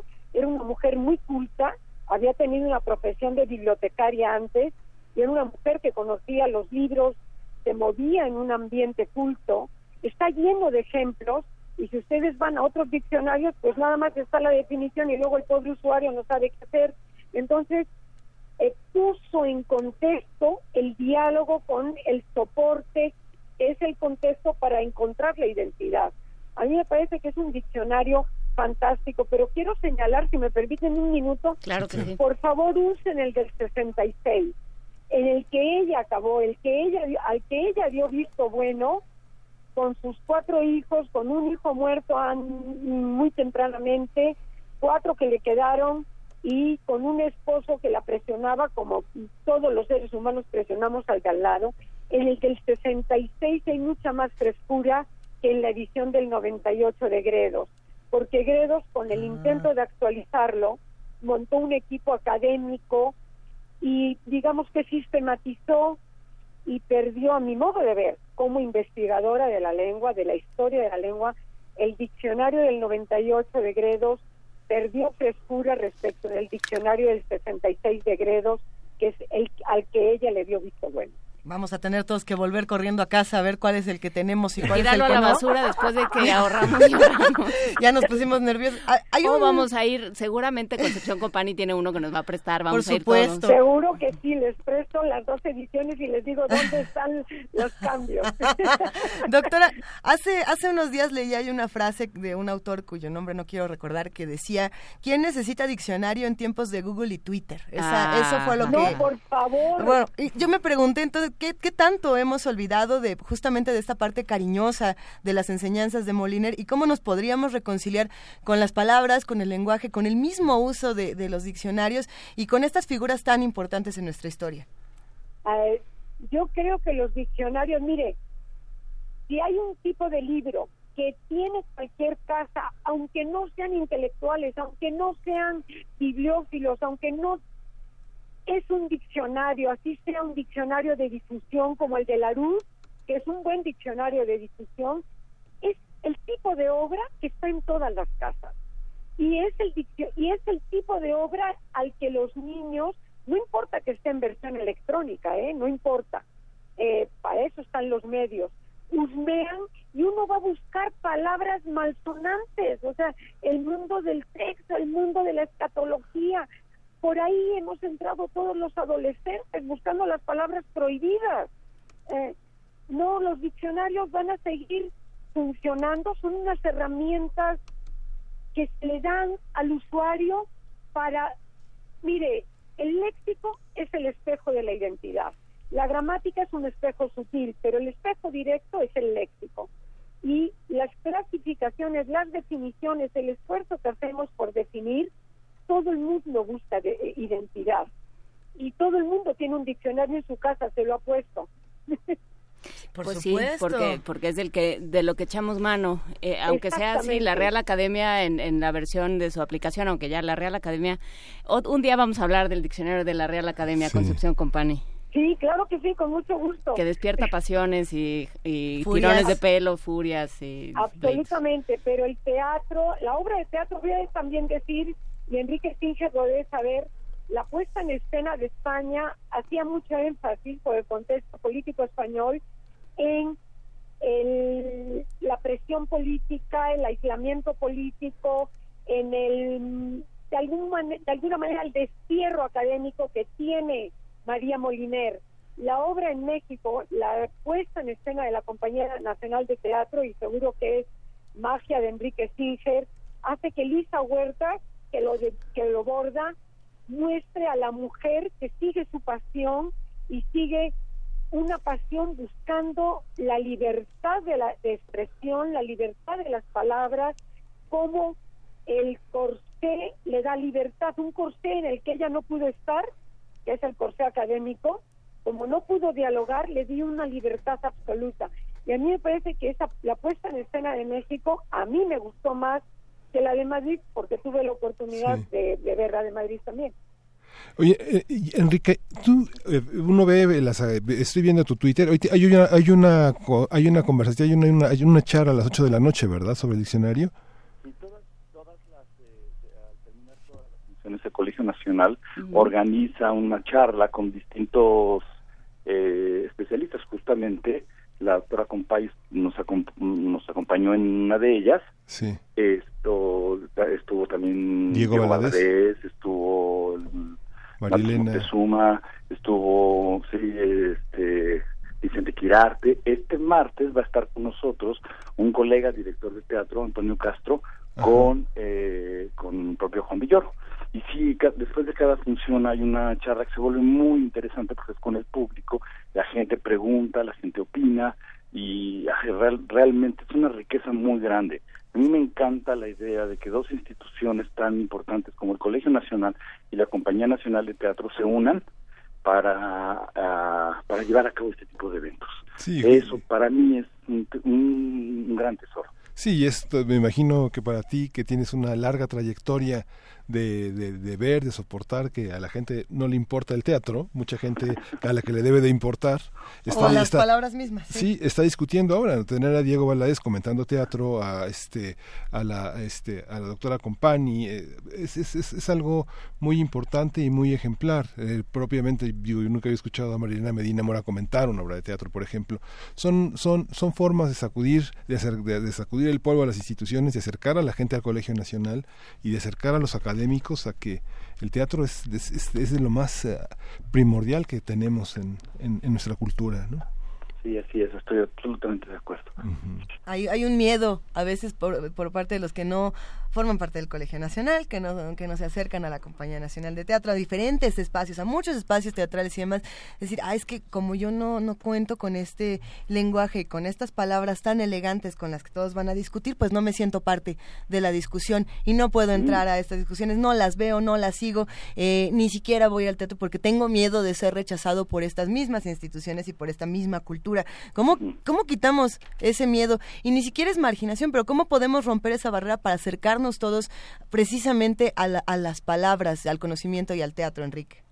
Bueno, pues lo que pienso que, que, que, tenemos que hacer cada quien a partir de sus propias trincheras es eso, tratar de comunicarnos de manera más eficiente con los demás, porque es muy poca la gente que no quiere comunicarse, no es muy poca la gente que no quiere superarse y es muy poca la gente que no quiere tener una mejor sociedad siento que la mayoría de todos estamos interesados en las mismas cosas. Así es que el, nuestro esfuerzo de comunicarnos mejor, más con más claridad, con más precisión, es lo verdaderamente importante. Es como el caso de ustedes. Les pasa lo mismo. Cómo hacer que más radioescuchas se acerquen, se interesen. Bueno, pues está en nosotros los que lo estamos haciendo a final de cuentas, ¿no? Para, para en el teatro sabemos una cosa eh, que es una verdad absoluta. La mejor publicidad que existe es de boca en boca. Sí la mejor manera de que, de que la gente llegue a vernos, porque lo que nosotros hagamos eh, se esparza de una manera natural. Eh, así es que, pues mira, yo lo que creo es que tenemos que hacer nuestro mejor esfuerzo por ser cada día más efectivos en lo que estamos haciendo eh, y estoy seguro que la gente terminará acercándose a lo que se tiene que acercar, a lo valioso, uh -huh. a lo fundamental. Así es que, pues, esa es mi esperanza, esa es mi fe y ese es el trabajo cotidiano. Todos, todos eh, tenemos miles de obstáculos enfrente para cumplir nuestros objetivos, pero eso es lo que nos enseñó María Moliner. Sí. No hubo ningún, ningún obstáculo que la parara. Sí. No había manera de que esa mujer se parara. Eh, eso está perfectamente claro en la obra. Y, y, y logró su objetivo. Entonces, bueno, pues nuestra obligación es cumplir cada quien el suyo, ¿no? Sí. Fíjese, eh, voy a aprovechar eh, que está la doctora Concepción Compañía. Usted sabe que hay una, toda una comunidad eh, en Twitter con la que de alguna manera dialogamos en primer movimiento y a lo largo de dos semanas había gente que pedía que, que conversáramos con, con usted, doctora. tiene, tiene mucho, y hoy tuvimos la oportunidad de obsequiar este su discurso de ingreso y ahora que ojeábamos el discurso de ingreso justamente hay una hay una cuestión sobre la gratitud y sobre la posibilidad de que resignifiquemos y reescribamos nuestras propias historias y nuestras propias sintaxis. Ah, estábamos comentando hoy en el programa el tema de la Federación eh, Mexicana de Fútbol y de la Federación Internacional de Fútbol sobre esta cuestión de gritar puto como una manera este eh, de desahogo de identificación de formas de, de, de, de violencia y de, oposición y de agravio al contrario en la en la cancha qué opina qué opina usted de este tipo de expresiones que, que, que son generadoras de odio de violencia no sé, estoy induciendo un poco su respuesta, pero... Y que forman parte también del de lenguaje, ¿no? Y uh -huh. esa es la, la contradicción. Sí. ¿Cómo lo ve usted? Bueno, pues mire, yo lo que veo es que la lengua los dueños de la lengua y los grandes creadores de la lengua somos los hablantes de todos los días.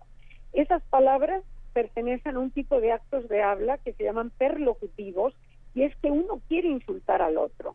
O sea, no hablamos simplemente de manera inocente, así se llaman, o sea, no son actos de habla ilocutivos, que es hablar simplemente, sino perlocutivos, es mm, eh, insultar al otro. Tienen esa función.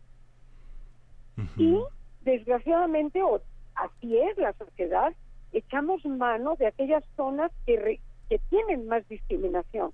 en una sociedad muy machista como México, y eso se ve en los diccionarios, por ejemplo, hay más de 300 denominaciones para realizar el coito y más de 100 para un pene y hay apenas 30 para el órgano sexual femenino, es decir, las mujeres son invisibles, entonces pues echan mano de la discriminación de la homosexualidad, pero estaría peor, es mucho peor incluso cuando eh, a un hombre le dice a otro no seas nena, como le digo yo al- a los amigos y a mis hijos, si te vas a insultar, atrévete a insultarte en masculino. ¿Cómo que me ponen más invisible todavía? Entonces, bueno, los actos perlocutivos siempre echan mano de las zonas tabú de la sociedad. Veo mal la violencia en el estadio, veo mal la violencia en las calles, veo mal la violencia en el país, pero veo normal que se eche mano de actos de lengua perlocutivos, actos de habla, pues no son de lengua, son de habla, perlocutivos, porque es el único modo que tenemos los hablantes para desahogar el enojo, la ira, el fastidio. Eso es así, o sea, eso no lo va a cambiar. Había actos de habla perlocutivos desde que desde el latín, vamos. Sí, el tema es eh, cómo, hasta dónde, digamos, eh, cómo el acto de habla pro- eh, propone o promueve actos, digamos ya, acciones, ¿no? Y de discriminación y de violencia. ¿Cómo Eso pasas del insulto al golpe? Exactamente. Ese es el problema. El problema no es de la lengua, el problema es cómo hay que regular a la sociedad y cómo hay que educarla para no llegar a la violencia. Nunca vamos a evitar actos de habla perlocutivos. Son esenciales a la lengua como los actos eh, reflexivos o ilocutivos de otro tipo. Pero lo que hay que hacer es educar a la sociedad. O sea, la lengua solo refleja lo que está en el ambiente.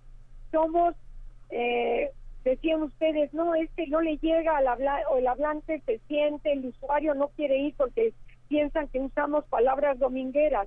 No usamos palabras domingueras, describimos lo que está, eso es lo que hacemos un filólogo, un gramático, describe lo que está en el ambiente, pero desgraciadamente ese ambiente queda plasmado en la lengua. Eso es así. Y, y sí, yo creo que regresamos y terminaríamos, eh, por lo menos yo terminaría esta conversación con, volviendo a lo que decía Enrique Singer sobre la, la, la definición de libertad de María Moliner, que pasa necesariamente por hacer lo que uno quiere, pero hacerse responsable de aquello que uno está, eh, de la forma en la que uno está actuando y las decisiones que está tomando.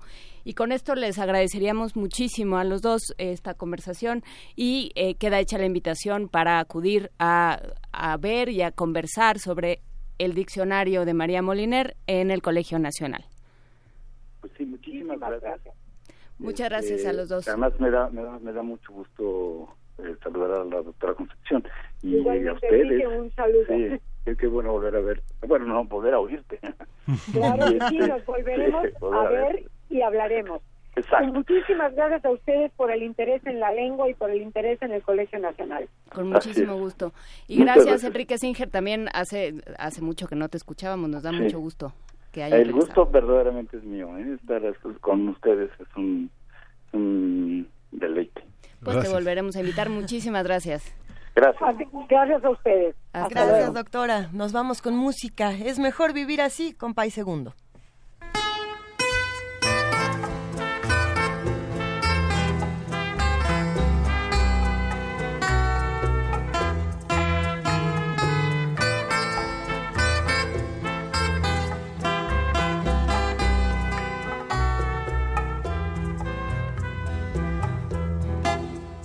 Yo no sé qué me está pasando, que no dejo un momento de pensar en ti.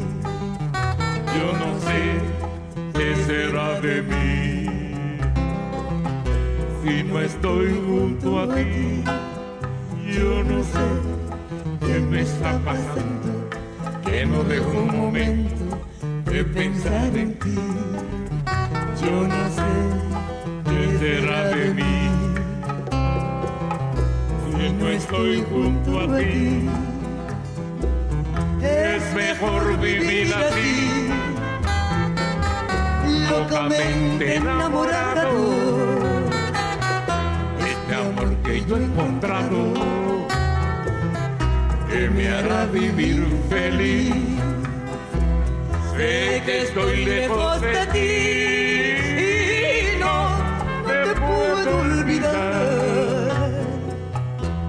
Sé que en tu corazón hay un lugar para mí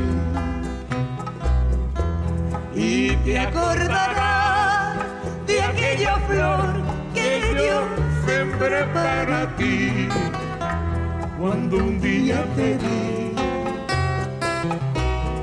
mi corazón.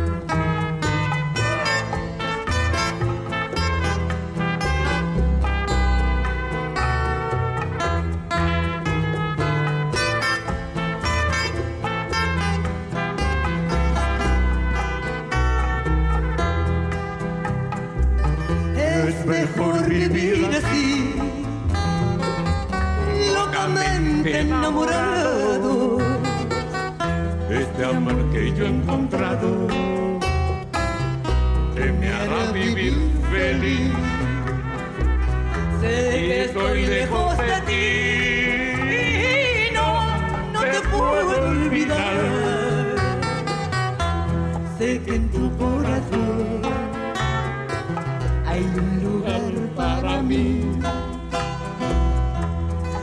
te acordarás de aquella flor que yo sembré para ti cuando un día pedí mi corazón.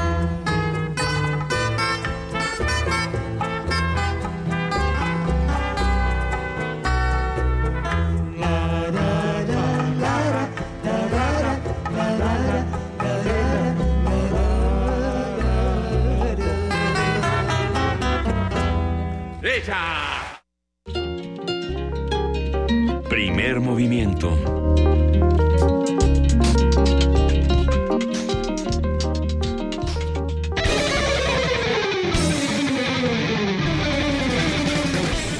Avisponeta Urbania Nuche tiene un aviso especial para todos los que escuchan Primer Movimiento esta mañana. Exactamente, queremos invitarlos para que aparten la fecha. El próximo 29 de junio los queremos ver por acá en la sala Julián Carrillo de Radio UNAM para que disfruten una lectura con los poetas Emilio Coco de Italia, Olvido García Valdés de España y los mexicanos Jorge Esquinca y Ernesto Lumbreras. Será a las 19 horas en la sala Julián Carrillo de Radio UNAM, Adolfo Prieto 133 en la Colonia del Valle. Los esperamos por acá y los invito rápidamente a que no se pierdan nuestra programación diaria hoy en Radio UNAM. Recuerden información con noti- el noticiario Prisma RU. Eh, Diáspora de la Danza y la Radio Brújula de los viernes, tendencia modulada, escúchenlos a partir de las 8 de la noche. Por supuesto, mañana no se pierdan Hocus Pocus a las 10 de la mañana y las retransmisiones de Gabinete de Curiosidades el domingo a las 2 y media de la tarde y Calme Cali a las 3 y media. Visiten www.radio.unam.mx, es nuestro nuevo dominio, nuestro nuevo sitio, está muy bueno. ¿Nuestro nuevo dominio? ¿Tenemos Bueno, otro dominio. Pinky? ¿Tenemos más dominios, muchos Pinky? dominios. Visítenlo, ahí están los podcasts y toda nuestra programación a detalle. Por supuesto, también síganos en redes sociales como arroba Radio UNAM y eh, el- bueno, les deseo un feliz fin de semana, que descansen y nos escuchamos la próxima semana. Que tengas también te deseamos semana. un muy buen fin de semana, que descanses, Vania. Gracias. Ya nos vamos. Eh, gracias a todos los que nos acompañaron esta semana aquí en Primer Movimiento en el 86.96.1 de FM, 860 de AM y www.radiounam.unam.mx. De hecho, nos estamos despidiendo con música. Esto que escuchamos se llama Un cuento sobre el agua. Está, está bueno, ¿no? ¿Les De gusta? Javi. De Javi. Pues con Ujú. esa, Javi. con esa nos despedimos. Gracias, querida Juan Inés de esa. Gracias, querido Miguel Ángel. Gracias, Luisa. Gracias, Juana Inés. Esto fue Primer Movimiento. El mundo desde la universidad. Quisiera ser el tallo de la flor con la que hiciste en mi boca el silencio. Yo quisiera ser la luz que iluminó tu rostro aquella noche de febrero, cuando en secreto escuché tu voz. Quisiera ser la brisa que acaricia tus sonrisa por esas tierras del norte que están tan lejos de mí. Quisiera ser un verso dentro de tus pensamientos que recuerdes mi mirada suspirando en la ventana, imaginando que apareces tras de mí.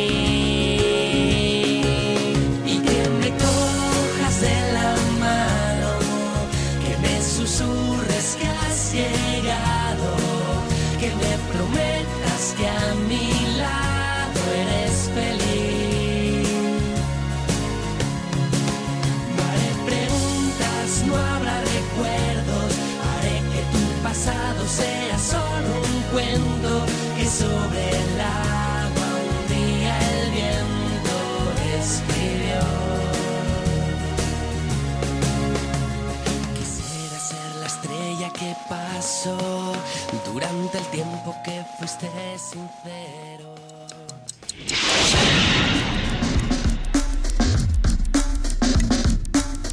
Radio UNAM presentó Primer Movimiento. El mundo desde la universidad.